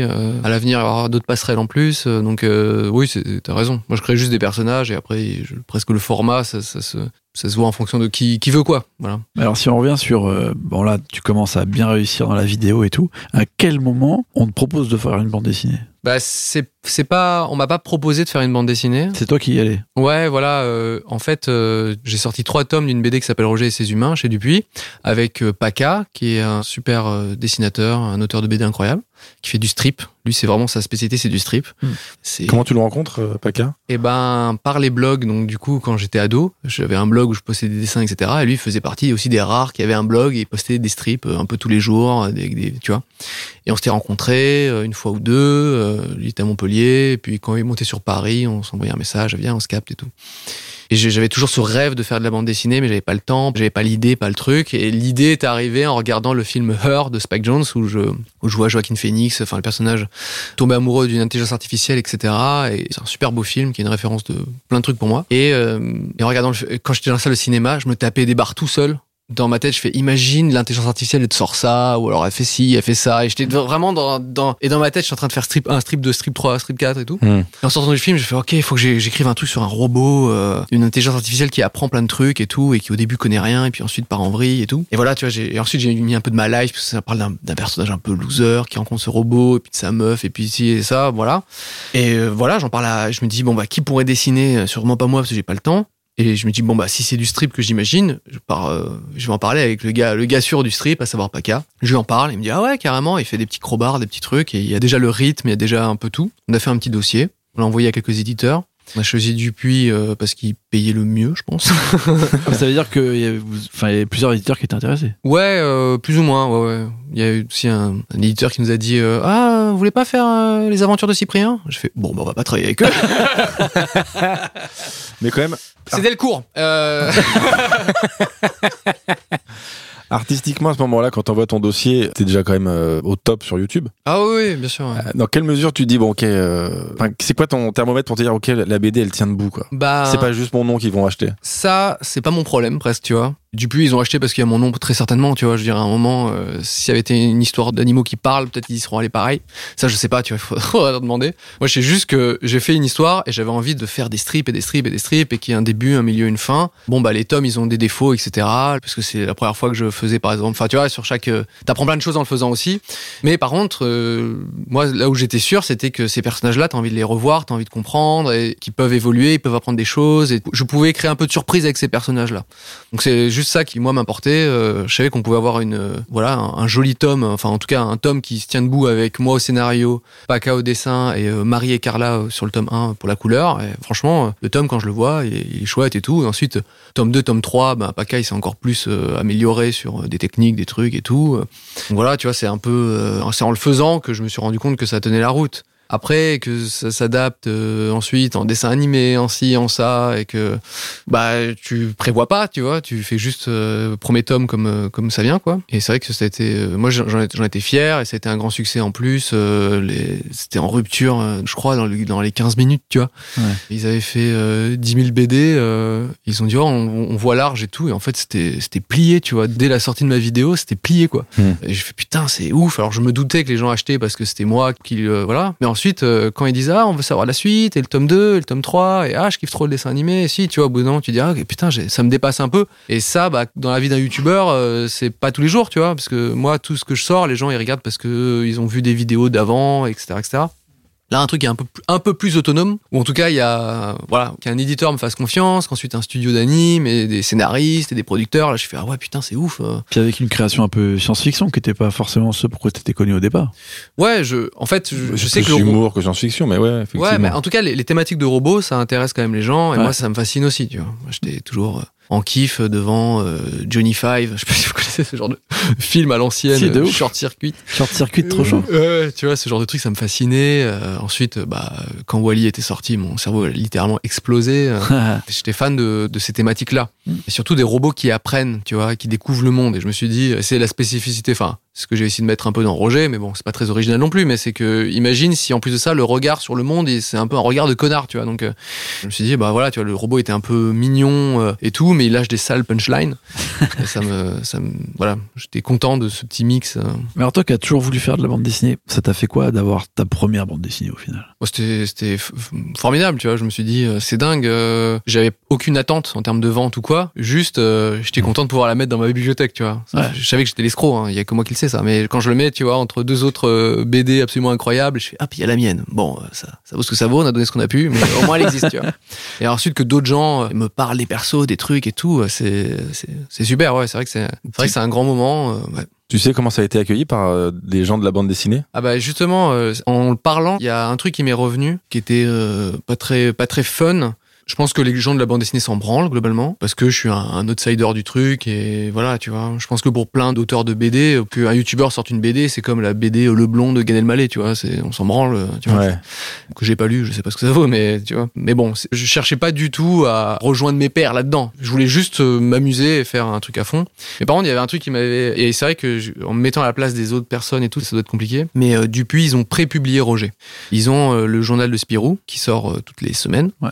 Et ils pré-publiaient des pages de Roger. Donc euh, toutes les semaines, il y avait quelques pages euh, dans le journal de Spirou. Et dedans, il y avait un auteur qui avait un- une autre BD de robots. Ouais. Le nom, je, je l'ai plus. Et lui, enfin moi, on m'avait déjà signé le tome, mais lui, il était genre pré-publié. Et je crois que je crois que le tome était pas encore euh, prévu ou Ouais. peut-être, oui, mais non et tout. Et donc, euh, je pense qu'il y a eu euh, bah, toutes ces circonstances-là qui sont accumulées. Et lui, il était très insatisfait de ça, tu vois. Ouais. Il a dit bah c'est quoi ce mec d'internet? Il arrive et il signe déjà un tome. Euh, Paca il avait pas fait spécialement de BD non plus. Moi mes robots c'est plus drôle. Je me rappelle qu'il avait fait des posts en disant bah c'est beaucoup moins drôle que moi, c'est beaucoup moins bien et ci et ça. Et en fait euh, je me suis dit putain c'est vrai que Roger a été le malheur d'un auteur de BD c'est sûr et certain. Je je saurais plus le nom du gars mais vous pouvez diguer tu vois et, et peut-être même retrouver sur ses messages où il était pas content. J'ai pas échangé avec lui, j'ai rien fait tu vois. Paca était un peu plus remonté. Il a dit bah, pour qui il se prend ça va tu vois. C'est c'est Mm. pas- et surtout c'est vrai que c'est pas notre faute si si Dupuis a décidé de prépublier en même temps et de un sûr. projet qu'un autre. Mais euh, je sais que euh, bah ce gars-là euh, c'est pas cool quoi pour lui. Et tu- Voilà c'est la petite anecdote. Bah non, mais c'est intéressant parce que du coup, tous ces mecs de la. BD, ceux là dont tu parlais en début d'émission, en disant ouais, on me reproche d'avoir euh, vendu beaucoup de BD sous le nom de Cyprien. Mais est-ce que ces gens-là, t'avais envie de les- leur dire, ben non, mais la BD, c'est vraiment ma vie en fait, puisque Non, parce que je suis pas du genre à. Le regard des autres m'importe très peu. Voilà. si, si vous savez pas, que je, je m'en branle, tu vois. Vraiment, euh, tant que je m'amuse, c'est le plus important. Mais a- on pourrait me dire ça. Et il y a un cas, comme je viens de le raconter, où il y a un gars qui effectivement n'a pas été euh, publié et sur un- une histoire de robot. Et euh, ça se trouve, si Roger n'avait pas existé, il y a de peut-être qu'il aurait pu sortir un tome, tu vois, Ouais. ou d'autres trucs. Enfin, je sais pas comment ça s'est Ouais. comme ça s'est goupillé à la suite de son histoire, tu vois. Mais donc euh, ça, c'est, je suis sûr et certain que c'est malheureusement ce scénario a existé. Ensuite, les gens qui ont acheté Roger, il y a de grandes chances qu'ils aient- ils auraient pas spécialement acheté une autre BD. Euh, Ouais. Tu vois ce que je veux dire? Je suis pas rentré dans un truc. ta communauté quoi. Ouais, voilà. Il y a plein de gens qui m'ont dit ah bah c'est un peu la première BD que je lis et tout. J'étais genre choqué parce que moi je bah, je lisais depuis que je suis tout gamin, tu vois. Et donc j'ai fait waouh, ok, bah cool, achète d'autres BD hein, si tu veux, je déconseille, tu vois. Il y a plein de trucs. Écoute, euh, la vignette, c'est exceptionnel, tu vas découvrir plein de choses. Mais c'est vrai, on va l'isoler ça. Je peux te le dire. mais en tout cas, je suis pas rentré en me disant je suis un concurrent et j'ai jamais voulu ce truc-là. S'il y a des gens qui disent euh, ah bah ils nous concurrencent, moi je suis pas spécialement d'accord. Et si ensuite ils trouvent que ce que je fais c'est de la merde, je m'en branle. Tu vois. Voilà. Même si c'est des auteurs que tu respectes ou que t'admires, qui, j'en sais rien. hein. Euh, Je sais, enfin, de peu que on a pu recevoir comme un auteur, il y en a certains qui sont un peu, euh, en tout cas, pas de ceux qu'on a reçus, mais on a pu en entendre parler, des gens qui sont un peu agressifs, voire euh, rageux dans ce milieu-là. sur Ouais. le milieu BD. Écoute, moi ce que je ce que je vois en discutant avec des gars, c'est que c'est un milieu très précaire pour plein d'auteurs. Ouais. Et ça, c'est pour moi c'est euh, pour moi c'est une catastrophe, tu vois. Hmm. Parce que comme je vous l'ai dit, c'est un des milieux que j'affectionne le plus sur la planète Terre. Et je sais qu'il y a des auteurs que- qui me fascinent et qui galèrent. Le pourquoi du comment, ça j'avoue, euh, bref, c'est une situation qui s'est érodée au fil du temps, j'imagine, et que on arrive à un point de non-retour où maintenant c'est c'est dur et c'est voilà. Et donc euh, ça, je, je suis d'accord. Euh, c'est un constat, tout le monde peut le faire. Est-ce que c'est moi le fautif? C'est sûr que non. Ça, Alors c'est un avis qu'on partage. C'est sûr que non. C'est pas de ma faute c'est de ce milieu-là, mais euh, je saurais même pas comment faire pour euh, aider tout ce truc. Euh, moi, j'achète voilà les BD, donc euh, je suis même s'il y a des auteurs qui galèrent, bah moi je lâche les 20 balles pour acheter les trucs et je lis tous les soirs plein de trucs. Donc je, en tant que, que lecteur, je fais mon travail. Ouais. Ensuite, moi, je, je reste persuadé que si quelqu'un a acheté une BD juste parce que un tel est connu ou je ne sais quoi, il y a de grandes chances que ce soit pas un gros lecteur et qui, tu vois, il, il aurait acheté un autre tome à la place. Et ça, c'est ça, j'en suis à peu près certain. Voilà. C'est comme tous les trucs autour de la culture, quand t'as des, je sais pas, des CD qui se vendent de, de ouf et euh, musicalement c'est pas dingue ou que c'est pas intéressant ou que les gens se battent dessus en disant c'est pas ouf. Mm. En fait, c'est peut-être le seul CD que ces gens-là vont acheter euh, dans l'année, tu vois. Ouais. S'ils aiment pas trop la musique ou ils écoutent pas trop de musique, Oui, mais tu peux pas jouer là-dessus en fait. Mais justement, ce que je veux dire, c'est que comme, comme Cyprien, c'est un, gars qui vient de la BD. aussi. Est-ce que ça- Moi, tu viens penses pas de la. Enfin, Non, mais je veux dire, t'as une culture BD et c'est pour ça que t'es là d'ailleurs. ouais. Est-ce que t'as pas eu peur euh, que des mecs qui étaient susceptibles d'aimer ta BD en tant que fan de BD se disent non mais là c'est un mec de YouTube on s'en bat les couilles bah, euh, alors qu'ils auraient pu dans l'absolu euh, Ouais. à l'aveugle se dire ouais c'est chambé cette BD c'est cool peut-être, mais je, comme je vous l'ai dit, je- la, la vie des autres, je m'en branle, tu vois. Moi, c'est vraiment. euh, non, mais c'est vrai. C'est. S'il y a des gars qui disent non, mais je lis pas parce que c'est Cyprien, vraiment, je m'en fous, tu vois. si je sais que tu vas sur Sens Critique, tu peux aller sur n'importe quel de mes courts métrages ou de mes projets BD ou ce que tu veux. Il y a des gars qui vont dire ouais, mais non, mais c'est du youtubeur de merde, etc. Pff, Je m'en fous, tu vois. Je, Hmm. et je ne vais pas lire mes avis sur Sens Critique parce que sinon, je vais pas dormir de la nuit, tu vois. Mais euh, non, non, c'est- je cherche pas à avoir l'approbation des autres. Je sais juste que ce que j'ai fait, euh, ça m'a amusé, Ça a plu à des gens. ça a plu à des gens, Et ça a probablement donné envie à plein de jeunes ou de moins jeunes de lire de la bande dessinée peut-être. Et d'en euh, faire. Putain, si. eh si quelqu'un a, Waouh, a attends, je suis en train de me dire, s'il y a quelqu'un qui apprend, qui découvre la bande dessinée avec Roger, putain, waouh. Alors, on peut le demander si, si un des auditeurs a découvert la BD en lisant Roger euh, bah dites-le Ouais. nous Ce, ce serait. on organise une rencontre on la filme Ça, j'avoue, j'ai j'ai pas process ce truc-là. ce serait incroyable ce serait très étrange, oui. bah il y, a- il y a quand même statistiquement t'en as vendu combien de Roger? Euh, 400 000. Ouais, il y a quand même statistiquement une chance, euh, au moins une personne qui a Bah, découvert qui est la BD. découvert avec, mais pas qu'il soit genre une ref en tout cas, ça je pense pas.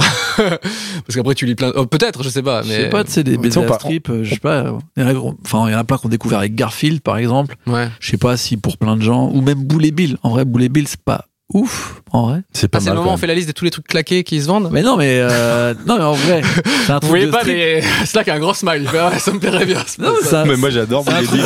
Je te trouve horrible avec Boulet Bill. Bah, tu vois, comme quoi, ça, ça veut dire qu'il y a des gens qui ont découvert avec Boule et Bill, Ouais. que plein de gens de la bande dessinée peuvent, peuvent dire, genre, oui, c'est bien, Boule et Bill, mais euh, voilà. Et au final, c'est la Ouais. porte d'entrée à- pour plein de gens, tu vois. Ouais, ouais. Moi, je C'est trouve ça carré. Bill, c'est bien. c'est- Il y a des bons personnages dedans, c'est bien écrit. Relis quand Ouais, même, euh, c'est quand même l'histoire d'un homme qui rentre du bureau et qui met les billets dans ses pantoufles et qui se fait servir euh, par sa femme son, son sa en pipe fait, et son Bill, euh, c'est marrant. C'est Non, la non. vie des années J'ai- 50. J'aime pas trop euh, mais je sais que le dessin, il est quand même carré. Voilà. Ah, il est chiant, mais Roba, très bon dessinateur. C'est pas Roba d'ailleurs. Si Je sais pas, moi, tu me parles de. Je viens de te dire que je sais pas. Je confonds avec euh, Cubitus? Pardon. ah oui, Cubitus. Moins bien Cubitus. Ah, c'est marrant, en BD que je lisais beaucoup, enfin, que je lisais beaucoup, qui me fascinait. Je, je sais pas pourquoi. euh, Léonard. Ah, pas faut qu'on pourquoi. a- faut qu'on appelle Mehdi Maizi immédiatement. Pourquoi Bah, Parce que C'est il- sa seule référence. Ah, j'ai envie qu'on l'appelle, franchement. Parce que Ça serait légendaire. Non, mais Parce je sais pas que- pourquoi. Je pense que je l'avais lu à la Ah, bibliothèque je et tout, et je trouvais ça, je sais pas. Parce que, en fait, les Mehdi Je crois que Maizi c'est- je veut crois que c'est très bien écrit en fait. Je crois que c'est juste très très drôle quand même. Ouais, ouais, ouais. Je crois que les. Bah, tu vois, dans un délire de strip avec euh, vraiment un début et une fin et Ouais. des personnages qui sont forts, bah, Léonard, ça marche en fait. Bah, il me semble que en comparaison, genre avec un Kid Paddle ou quoi, ça me fait beaucoup plus rire Léonard. Ouais, je comprends. Allô Mehdi? Oui, c'est moi. T'es en direct sur la vignette Bah pas en direct du coup. Euh, enfin, Oui, t'es t'es sur la vignette, là, on est en train d'enregistrer, on est avec Cyprien. Ah, ouais. Salut Mehdi. Coucou. Est-ce que, Salut Cyprien, salut Nemo, salut Aslak. est-ce que tu peux nous dire de... de Léonard Hein? On parlait de Léonard On parle de... Parle de Léonard. Est-ce que tu peux nous dire un petit mot sur Léonard? Parce que Cyprien disait qu'il finalement c'était pas si mal, Léonard. ben, C'est très bien en fait. Je m'é- je m'évertue à vous le dire depuis le lancement de ce podcast. Mais apparemment, personne ne me croit. Il faut finalement que quelqu'un de plus connu vienne pour valider mes propos. C'est absolument scandaleux, mais c'est pas grave. De toute façon, la vérité triomphe toujours. Voilà. Bien sûr, mais je voulais juste que tu nous rappelles quel, quel est l'album de Léonard que tu recommandes à nos auditeurs. Euh, Léonard, disciple et l'enclume. Tu connais Ouais, bah c'est le meilleur, effectivement. Bah ouais, c'est un Le climax. ma- masterclass comme ils disent. Masterclass Harry. Voilà, c'est clairement le meilleur. Bah merci Mehdi. Bah, Merci avec pour ta grand reco. On n'hésitera pas à t'inviter en tout cas. Pour Ouais, parler bah, d'une heure trente de Léonard. À bientôt. ouais, je suis dispo, moi. Je suis sur les six prochains mois, je suis dispo. À bientôt. Salut. Au revoir. Merci. C'est fou ça. Euh, je sais pas pourquoi, j'ai une petite. euh, Mais en vrai, j'en ai lu beaucoup du, du franco-belge. J'en ai Ça, lu c'est, énormément. c'est, c'est les BD de- d'Intermarché, c'est que je lisais moi en attendant ma mère dans les rayons. Ouais. Léonard. Quand ils ont mis les mangas dans les rayons de genre des, des supermarchés, moi j'étais mais ravi. Et c'est comme ça que j'ai découvert GTO et tout. Je pense que vraiment les gens de chez Carrefour, ils achetaient, les- enfin tu sais, ils, ils distribuaient les BD mais en mode OSEF quoi. Ouais. Enfin, euh, je pense que vraiment ils prenaient des quelques mangas, genre ouais, on prend du Dragon Ball, de ce, truc-là, ce truc-là. Et, euh, et moi tout. ça et ouais, et moi ça me régalait. Quand ma mère elle passait deux heures dans les courses, c'était le meilleur moment de, de ma life. Moi j'ai lu beaucoup en, en pirate, je sais pas comment on dit, tu sais, mais Ouais. où tu prends et tu lis jusqu'à ce que. Il y a un Et mec qui disait, Eh, qu'est-ce que tu fais là? Non, bah, je crois qu'on m'a jamais dit ça. Ils Et autorisent ça. un- hein. Ouais, ouais. Je Et suis sûr que c'est un le truc rayon à garder les enfants. c'est un truc que j'adore euh, à la Fnac, où il y a des gars qui sont un peu plus posés, genre ils lisent un peu Ouais, plus se et tout. carrément. Ouais. Ouais, ouais. Et, et bah, comme j'ai fait partie de ces gens-là, bah, je me sens un peu euh, proche d'eux. Tu vois. Ouais. Fais, ouais, on connaît, on est des gros rats, t'inquiète. Hein. on a du temps, pas d'argent. Bah, qu'est-ce que tu fais? Bah, t'es assis à la Fnac. Voilà. Il y a beaucoup de volume en plus. Il fait chaud, c'est pas mal. Ouais, vraiment, euh, cimer. Et Il y a un truc qui est arrivé il y a, il y peut-être 10 ans, le manga café. Ah ouais? Et que j'ai jamais trop euh, utilisé, mais euh, où en gros, ouais, tu payes genre, euh, je sais pas moi, 10 balles pour quelques heures ou un truc comme ça. Et là, t'as une mangatech exceptionnelle. Bien sûr, dans le sud de la France, on n'avait pas ça, t'im- t'imagines bien. Mais Ouais. si j'avais ça, je, mec, j'y serais non-stop. Toute ma tunasse serait partie là-dedans. Et euh, ouais, tu prends ta petite boisson euh, illimitée, je crois, et, et voilà les mangas. Et tu vas te poser, il y a des canapes et des trucs, tu vois. Moi, je pense que cool. j'aurais-. Trop bien. Ça aurait été mon, ma cave de Batman, ma pas de cave. Ah. Ah, magnifique. Est-ce que euh, Putain, on n'a pas trop parlé de comics. C'est-à-dire à un moment que. justement, mais je voulais faire une petite transition habile, bon, pas vraiment bon. sur le comics, mais Ah, est-ce que le fait d'adapter Ro- Robert, euh, Robert, ouais. en- Ro- Roger, euh, Norbert et ses humains. Euh, Roger et ses humains. J'étais sur Léonard, Robert, bah, je sais pas Euh, pourquoi. pas. Roger et ses humains en dessin animé, est-ce que c'est influencé par l'expérience Last Man? Qui est la troisième Ah, BD. C'est la pire transition que j'ai écoutée de ma vie, mec. Il y a rien qui va. Il aucun lien. T'as mis des mots, genre. Absolument. Mais leur tourne, il faut parler de Last Man qui est ton troisième choix. euh, tout à fait. Last Man, bah, ça m'a réconcilié avec. euh, Enfin, réconcilié, non, parce que j'ai toujours adoré, mais c'est. En fait, je me suis dit, euh, les auteurs français, ou globalement franco-belges, on va élargir un peu, Ouais. même occidentaux, on va dire, euh, me fascinent. Et c'est vrai qu'avant, j'étais vraiment full manga, et tu vois, mes grosses rêves, c'était Urasawa, euh, Matsumoto. Et du coup, là, je me suis dit, ah ouais, mais en fait, non. En France, on commence à avoir, enfin, on commence. On a toujours eu du très très lourd. Et en plus de ça, on commence à avoir des artistes qui s'adressent à moi, tu vois. Pas qui s'adressent aux, tu vois, aux générations d'avant, ou je sais pas quoi. Des gars qui se disent, ok, toi, Cyprien, t'es notre cible maintenant. Et là, quand j'ai lu Last Man, les premiers tomes, euh, vraiment, mon cerveau, il a, mon, le premier tome, le cerveau, il a explosé, quoi. Vraiment, j'ai dit, putain. euh, Il y a tout. ouais, voilà, ouais, ça réunit plein de trucs qui sont un peu structurés en atelier, donc il y avait déjà ce truc un peu plus manga. Euh, Mm. L'univers, il est super, ils ont là les refs, euh, c'est drôle, il y a de l'action, c'est touchant, c'est des. pff, Il y a un peu du jeu vidéo, un peu du shonen. et ils ont, ouais, ils, ils ont eu cette approche un peu plus euh, sur tous les médias. Ça, ça me parlait un peu moins. Moi, c'était vraiment la BD en telle quelle. Elle est, euh, elle est géniale. C'est un plus petit format. Enfin, il y a sur tous les niveaux, tu vois. Et quand j'ai rencontré un petit peu euh, bah, Balak, plein de gars et tout, je leur ai demandé expressément un tome dédicacé de leur tome japonais de la semaine. C'est un Ah. des trucs que je suis trop content d'avoir dans ma bibliothèque. Je rappelle que je parle pas japonais. hein, c'est vraiment pour collectionner. Mais euh, du coup, j'ai deux tomes de Last Man en japonais, dédicacés par Balak et Ouvives. Qui, qui m'a fait? Je sais plus, bref. Mais voilà, c'était c'était une approche que je trouvais trop géniale et tout, qui se fait de plus en plus, parce qu'on a de plus en plus d'auteurs euh, français qui font aussi du, du manga. Je me suis toujours interdit de dire manfra. Vous connaissez ce terme ça. Non, Manfra c'est quoi C'est le manga à la française. Bah manfra, c'est genre euh, pour dire que c'est des mangas euh, français. Ah, pas mal. C'est-à-dire gars, ça veut dire Japon? Enfin, c'est bizarre. Enfin, ça n'a pas de sens. c'est le pire terme. Manfra, Manfra, ouais. Ouais, c'est pas terrible. hein. Tu vois, il y a, il y a le terme pour le- la Corée, on dit manhwa, tu vois, pour les mangas coréens. Ah. Ah, Mais manfra, je peux pas. Ça. on Non, je dirais c'est un, manga truc de- français. on dirait que c'est un truc de SCH. Il a pas choisi entre fraté et, et man, manfra. ouais, c'est chelou. mal. Pire terme. Euh, Peut-être qu'il y a des gens qui disent. disent- je crois qu'il vraiment il a été abandonné ce terme, mais C'est comme courriel. Qui dit ça voilà, Putain, ça. merde. Et donc du coup, euh, aujourd'hui, je trouve qu'il y a plein de nouveaux auteurs qui ont des inspirations qui viennent de- d'au-delà de- du franco-belge, Ouais. du comics, du manga, de tout ça. Et du coup, je trouve que c'est des auteurs que j'affectionne tout particulièrement parce qu'ils ils ont un peu les mêmes références que moi. Ils créent des œuvres qui sont sont formidables en ce sens, tu vois. Donc, euh, et la semaine en fait partie. Pour moi, ça a été vraiment euh, fou, quoi. Je lisais, les, ils avaient sorti un peu les premiers chapitres en ligne et je lisais ça à fond. Dès que c'est sorti, j'ai acheté, euh, voilà, j'ai mes petites éditions collector, quelques, Ah. quelques cases dédiées et tout. Je suis refait, quoi. La semaine, c'est exceptionnel. Je suis très agacé dans la semaine par le passage couleur noir et blanc à chaque fois là. Ça m'énerve à chaque fois. pas les mangas, toi? Mais si j'aime bien, mais pas il y les a les, mantra, il y a les dix mais- premières pages en couleur et puis d'un coup ça, ça m'agace. Bah, pourtant, c'est l'héritage du, c'est l'héritage du manga aussi. Mmh. Vraiment. Euh, ça m'agace. comme ça. Il y avait des pages couleurs. euh, là, les, les Perfect Edition de, par exemple, euh, Dragon Ball. Voilà. Les premières pages sont en couleur. Je sais pas tous les combien de chapitres exactement. Et en fait, c'est des nuances de rouge. Bon, pour Toriyama en l'occurrence, c'est des Ouais. nuances de rouge. Mais si tu lis, euh, bah, des... moi j'adore Urasawa. Naoki Urasawa, c'est mon mon master, mon top. sensei, ouais, top exactement, mon top 1.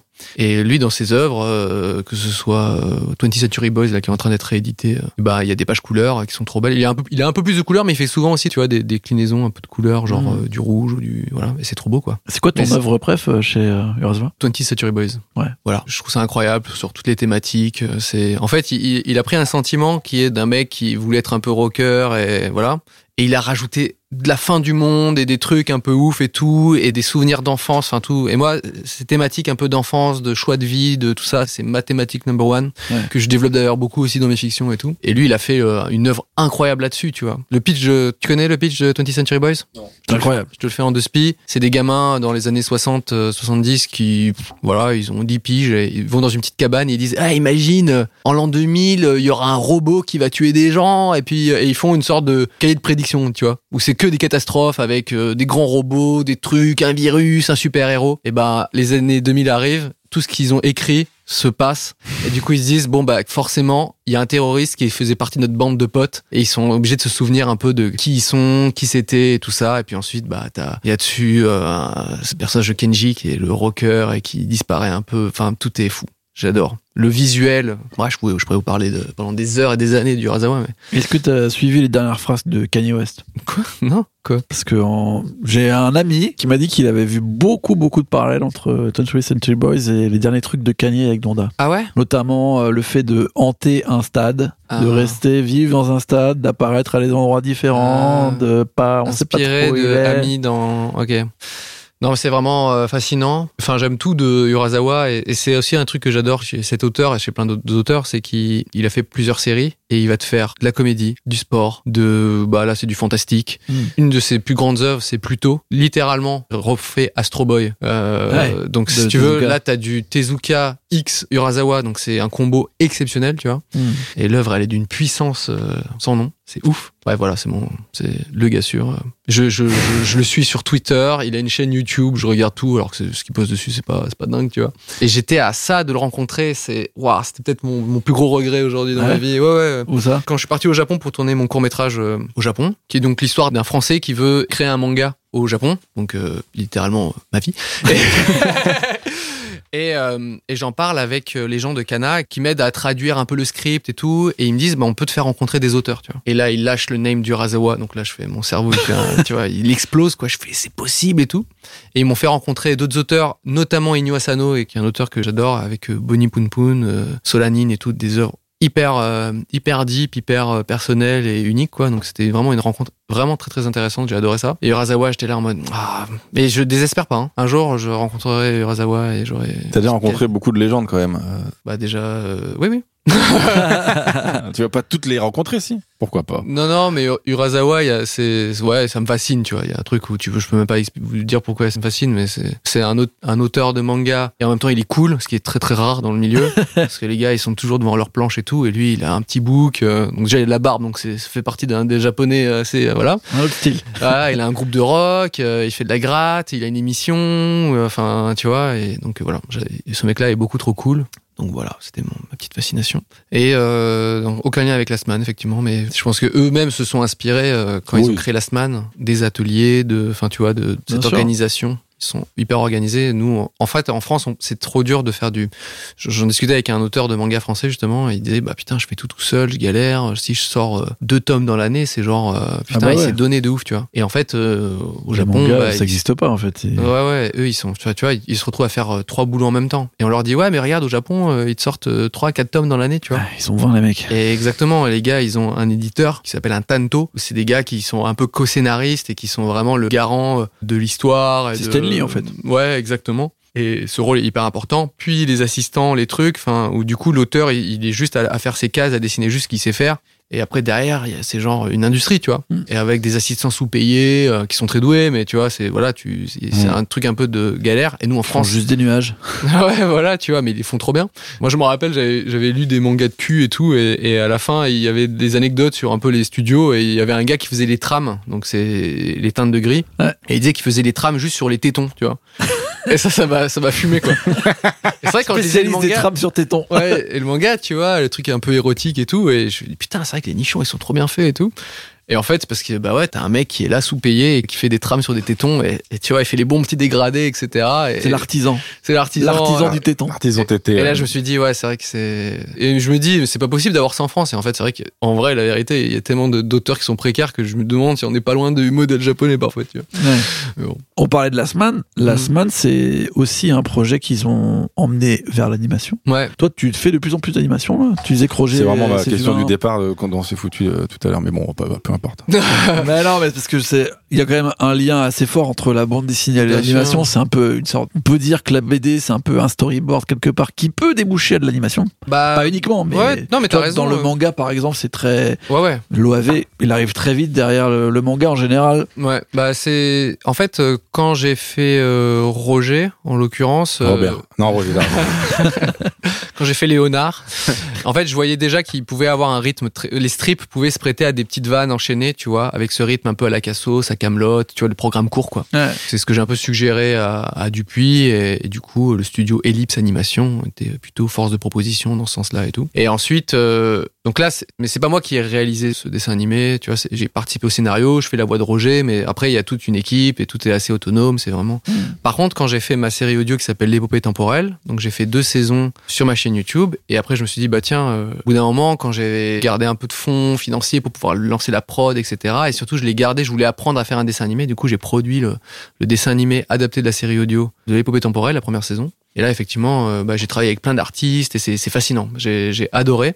Produire, euh, non, c'était trop, de- trop d'argent, trop de ci, trop de ça, et voilà. Ouais. Mais en vrai, euh, j'ai appris énormément et aujourd'hui, euh, c'est un milieu que vraiment j'adore. Ouais. Et euh, là, on fait la suite. Enfin, on bosse. euh, bon, c'est un peu secret, mais bon, on bosse sur euh, essayer de développer la suite de l'épopée temporelle et c'est génial. Tu vois, je bosse avec un, un studio qui est génial qui s'appelle euh, La Chouette Compagnie et qui font plein de dessins animés avec des artistes exceptionnels. Donc putain, c'est le dessin animé, c'est vraiment, euh, c'est vraiment génial. Moi, j'avais essayé quand j'étais plus jeune, euh, plus ado, de faire de l'animation. Et euh, putain, c'est tellement. euh, C'est dur, hein. ah, c'est hyper hyper dur. Et, et là où tu sais, tu peux faire un petit crowbar et tu rajoutes des petits détails pour faire que ça soit un peu plus joli. Là, euh, si ton mouvement il est claqué, si ton truc il marche pas, c'est de la grosse merde. Quoi, tu vois. Ouais.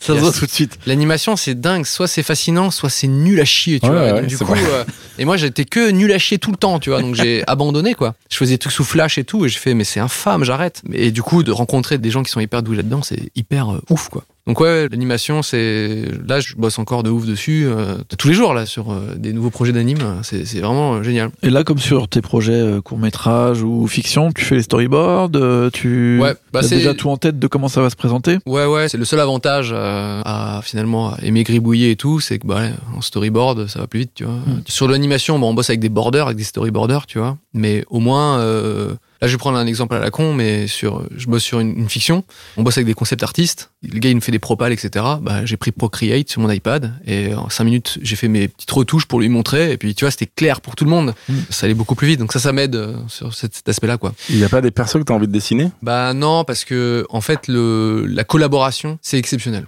Moi, quand j'ai fait Roger avec Paca, il a apporté tellement à l'histoire, à- enfin, induitement, tu vois, parce qu'il a fait le design, il a fait, ok, je, je l'imaginais un peu plus petit, un peu plus rond, etc. Et maintenant, c'est un, c'est, le design, il est vraiment reconnaissable et ça m'a donné des idées, des trucs. La collaboration, elle est géniale. Moi, c'est un des aspects que j'aimais le moins dans le dessin, c'est que t'es seul tout devant ta planche, tu vois. À un moment. Et donc, moi, j'incluais mes potes en disant, fais-moi un scénario et tout. Fais-moi un scénar, Et pendant que je dessinais pendant trois heures d'affilée, eux, ils partaient faire du vélo, tu vois, et moi, j'étais seul tout comme un con, quoi. Et donc, cet aspect solitaire. T'as bien et- fait de pas leur filer de thunes. je garde mes 20 francs, euh, Bruno. Et cet aspect solitaire, je pense que je suis quelqu'un d'assez solitaire dans tous les cas, donc euh, parce que ma passion du dessin m'a fait que je suis devenu solitaire ou l'inverse, je sais pas, tu vois. Mais par contre, c'est vrai que maintenant que je bosse avec plein de gens et tout, euh, c'est voilà, c'est intestable, tu vois. Euh, après, l'animation peut-être avec trop de gens, tu vois. Il y a trop de. Ouais, ok, bah, donc il y a le border, le mec qui fait le clean, le mec qui fait le layout, le mec qui fait les BG. Là, j'ai, je bosse avec des équipes. Il y a un gars qui fait les, comment dire, le line, enfin le, le trait du background. Puis il y a un mec qui fait la couleur du background. Je fais ah oui d'accord. Donc maintenant il- tout est tout Hmm. est séparé. Là, il y a peut-être un peu trop de monde dans l'animation, je trouve. T'as un studio de Mais- manga, ça y est, c'est Ouais, ce ouf, tu vois.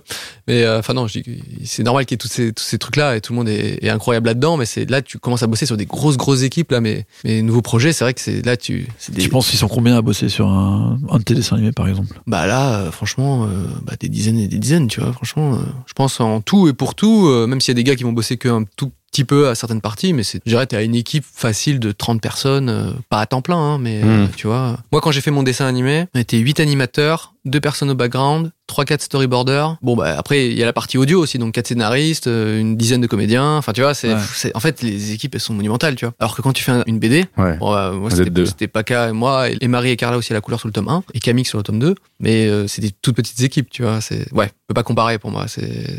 Est-ce que tu peux comparer la satisfaction à la sortie des projets entre la bande dessinée et le dessin animé? Ah ouais, ouais, bien sûr. ouais. Oui, bah c'est, quelque chose que les gens peuvent lire ou regarder assez, tu vois. Et toi, ta fierté, elle est comparable pour les deux projets? Ou? Euh, ouais, je pense, ouais. le plus important, c'est que j'en sois satisfait. Que ça marche, que ça marche pas, presque, c'est. En fait, si ça marche pas, c'est juste que je pourrais pas en faire plus longtemps, tu vois. Hmm. Donc, euh, c'est juste ça le, c'est juste ça le problème. Mais euh, si moi j'en suis satisfait et que on fasse suffisamment confiance, je continue, je continue, je continue.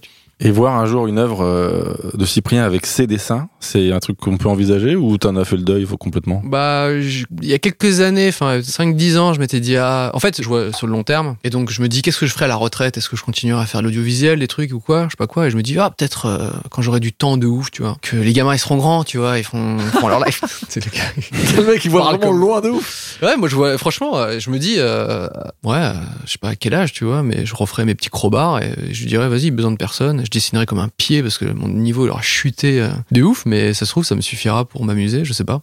Donc, euh, non, là, dans l'immédiat, il y a plein de gens qui me demandent parce que, un peu naïvement, ils me disent, mais ah, tu fais pas les dessins de ta BD. Je fais, mais si je le fais, je fais que ça. Bah oui. Que du coup, moi derrière, j'ai des projets de fiction, de dessin animé, de, de plein d'autres trucs, tu vois. Et aujourd'hui, je préfère cette formule-là où je suis sur plusieurs projets et je collabore avec des gens. Ouais. Par exemple, le dessin animé, je l'écris pas tout seul non plus, tu vois. Euh, Ouais. L'épopée temporelle, que ce soit la saison 1, 2 ou 3. J'ai d'autres scénaristes, c'est des réunions d'écriture, c'est des trucs, euh, voilà. Et c'est en collaborant que le truc avance. Si je fais que de la BD, bah, je suis enfermé dans un truc et voilà, je fais que ça. Pas sûr que ce soit le, le best best, tu vois. Ouais. J'adore, j'a- j'adorerais en soi euh, faire ce projet-là, mais je- ça rentre pas dans. voilà. Tu penses que t'aurais la- l'engagement et la, la patience pour faire une bande dessinée? Bah peut-être pas, j'en sais rien. Je- Non, je- Parce que maintenant que t'es devenu vraiment multitâche et bah peut-être que j'ai pas la rigueur, c'est possible. Je sais pas. Je l'avais quand j'avais 12 ans, est-ce que euh, 20 ans plus tard, je l'ai toujours? Je suis pas sûr.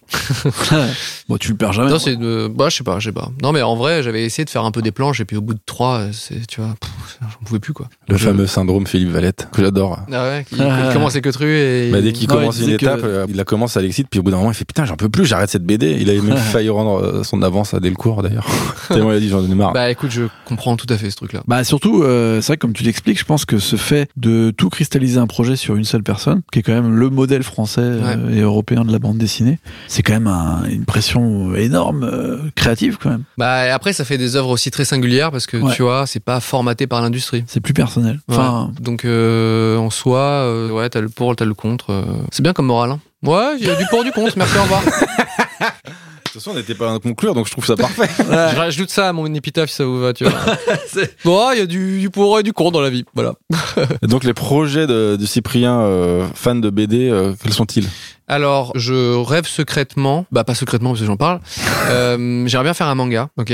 Donc c'est-à-dire ce format euh, plus petit, noir et blanc, euh, beaucoup plus dynamique, enfin beaucoup plus, pas spécialement, mais en tout cas très dynamique, tout ça. J'aimerais bien faire ça. J'aimerais beaucoup faire une sorte de spin-off de l'épopée temporelle, donc ma série audio qui est devenue un dessin animé, et d'en faire aussi un manga sur les aventures de comment étaient les personnages avant qui se rencontrent. Donc j'aimerais beaucoup faire ce truc-là. J'ai commencé à rencontrer un peu des gars et tout, des gens pour développer ce truc-là. Bon, tu bosserais en mode studio en gros. bah moi je ferais effectivement toute la structure etc et je travaillerais avec euh, un ou des auteurs euh, qui fassent le dessin les trucs euh, tu vois. Ça j'aimerais beaucoup faire ça c'est voilà Roger pour l'instant il y a trois tomes le quatrième n'est pas encore prévu parce que je bosse beaucoup sur le dessin animé sur plein d'autres choses autour de Roger donc euh, malheureusement mais ça c'est les c'est les gros trucs que j'aimerais bien avant de dessiner c'est de faire un petit manga là ça serait oufissime j'ai rencontré des gens exceptionnels donc euh, peut-être un jour il y aura il y aura un truc de cet acabit euh, moi il y a des, des éditeurs qui m'en ont déjà parlé en plus ils m'ont chauffé et tout euh, Si tu veux faire kiffer à Slack, mets des pages couleurs au début et après que du noir et blanc. non, mais ça, je vis ça comme une trahison. Je suis bien dedans. Je- Ah. Après, au bout de deux pages, je me remets dedans, mais Bah, voilà. Moi qui suis habitué au manga, c'est l'inverse moi. C'est je lis les pages couleurs, je fais quand est-ce que ça revient avec de la ouais. trame et enfin Ouais. non, c'est très beau mais je me dis c'est pas la vraie, tu vois. Et ensuite quand j'arrive à, la, à la page noir et blanc, je fais ah that's my manga. My man- comprends, manfra. je comprends. Aurélien, je suis sûr que tu as une dernière question pour Cyprien. Maintenant que tu réussis et que tout marche Ouf. pour toi, on peut le dire Ouf. quand même. Qu'est-ce que tu dis au, au petit gars de 12 ans qui vendait des BD euh, Tu penses que t'es resté sur la même mentale du début à la fin? Bah Qu'est-ce ouais. que tu dis aux petits gars de 12 ans actuellement qui vendent des BD Ils écoutent ce podcast, Qu'est-ce que tu dis au gars? Non, pardon. Est-ce qu'on peut dire à mille fois? Non.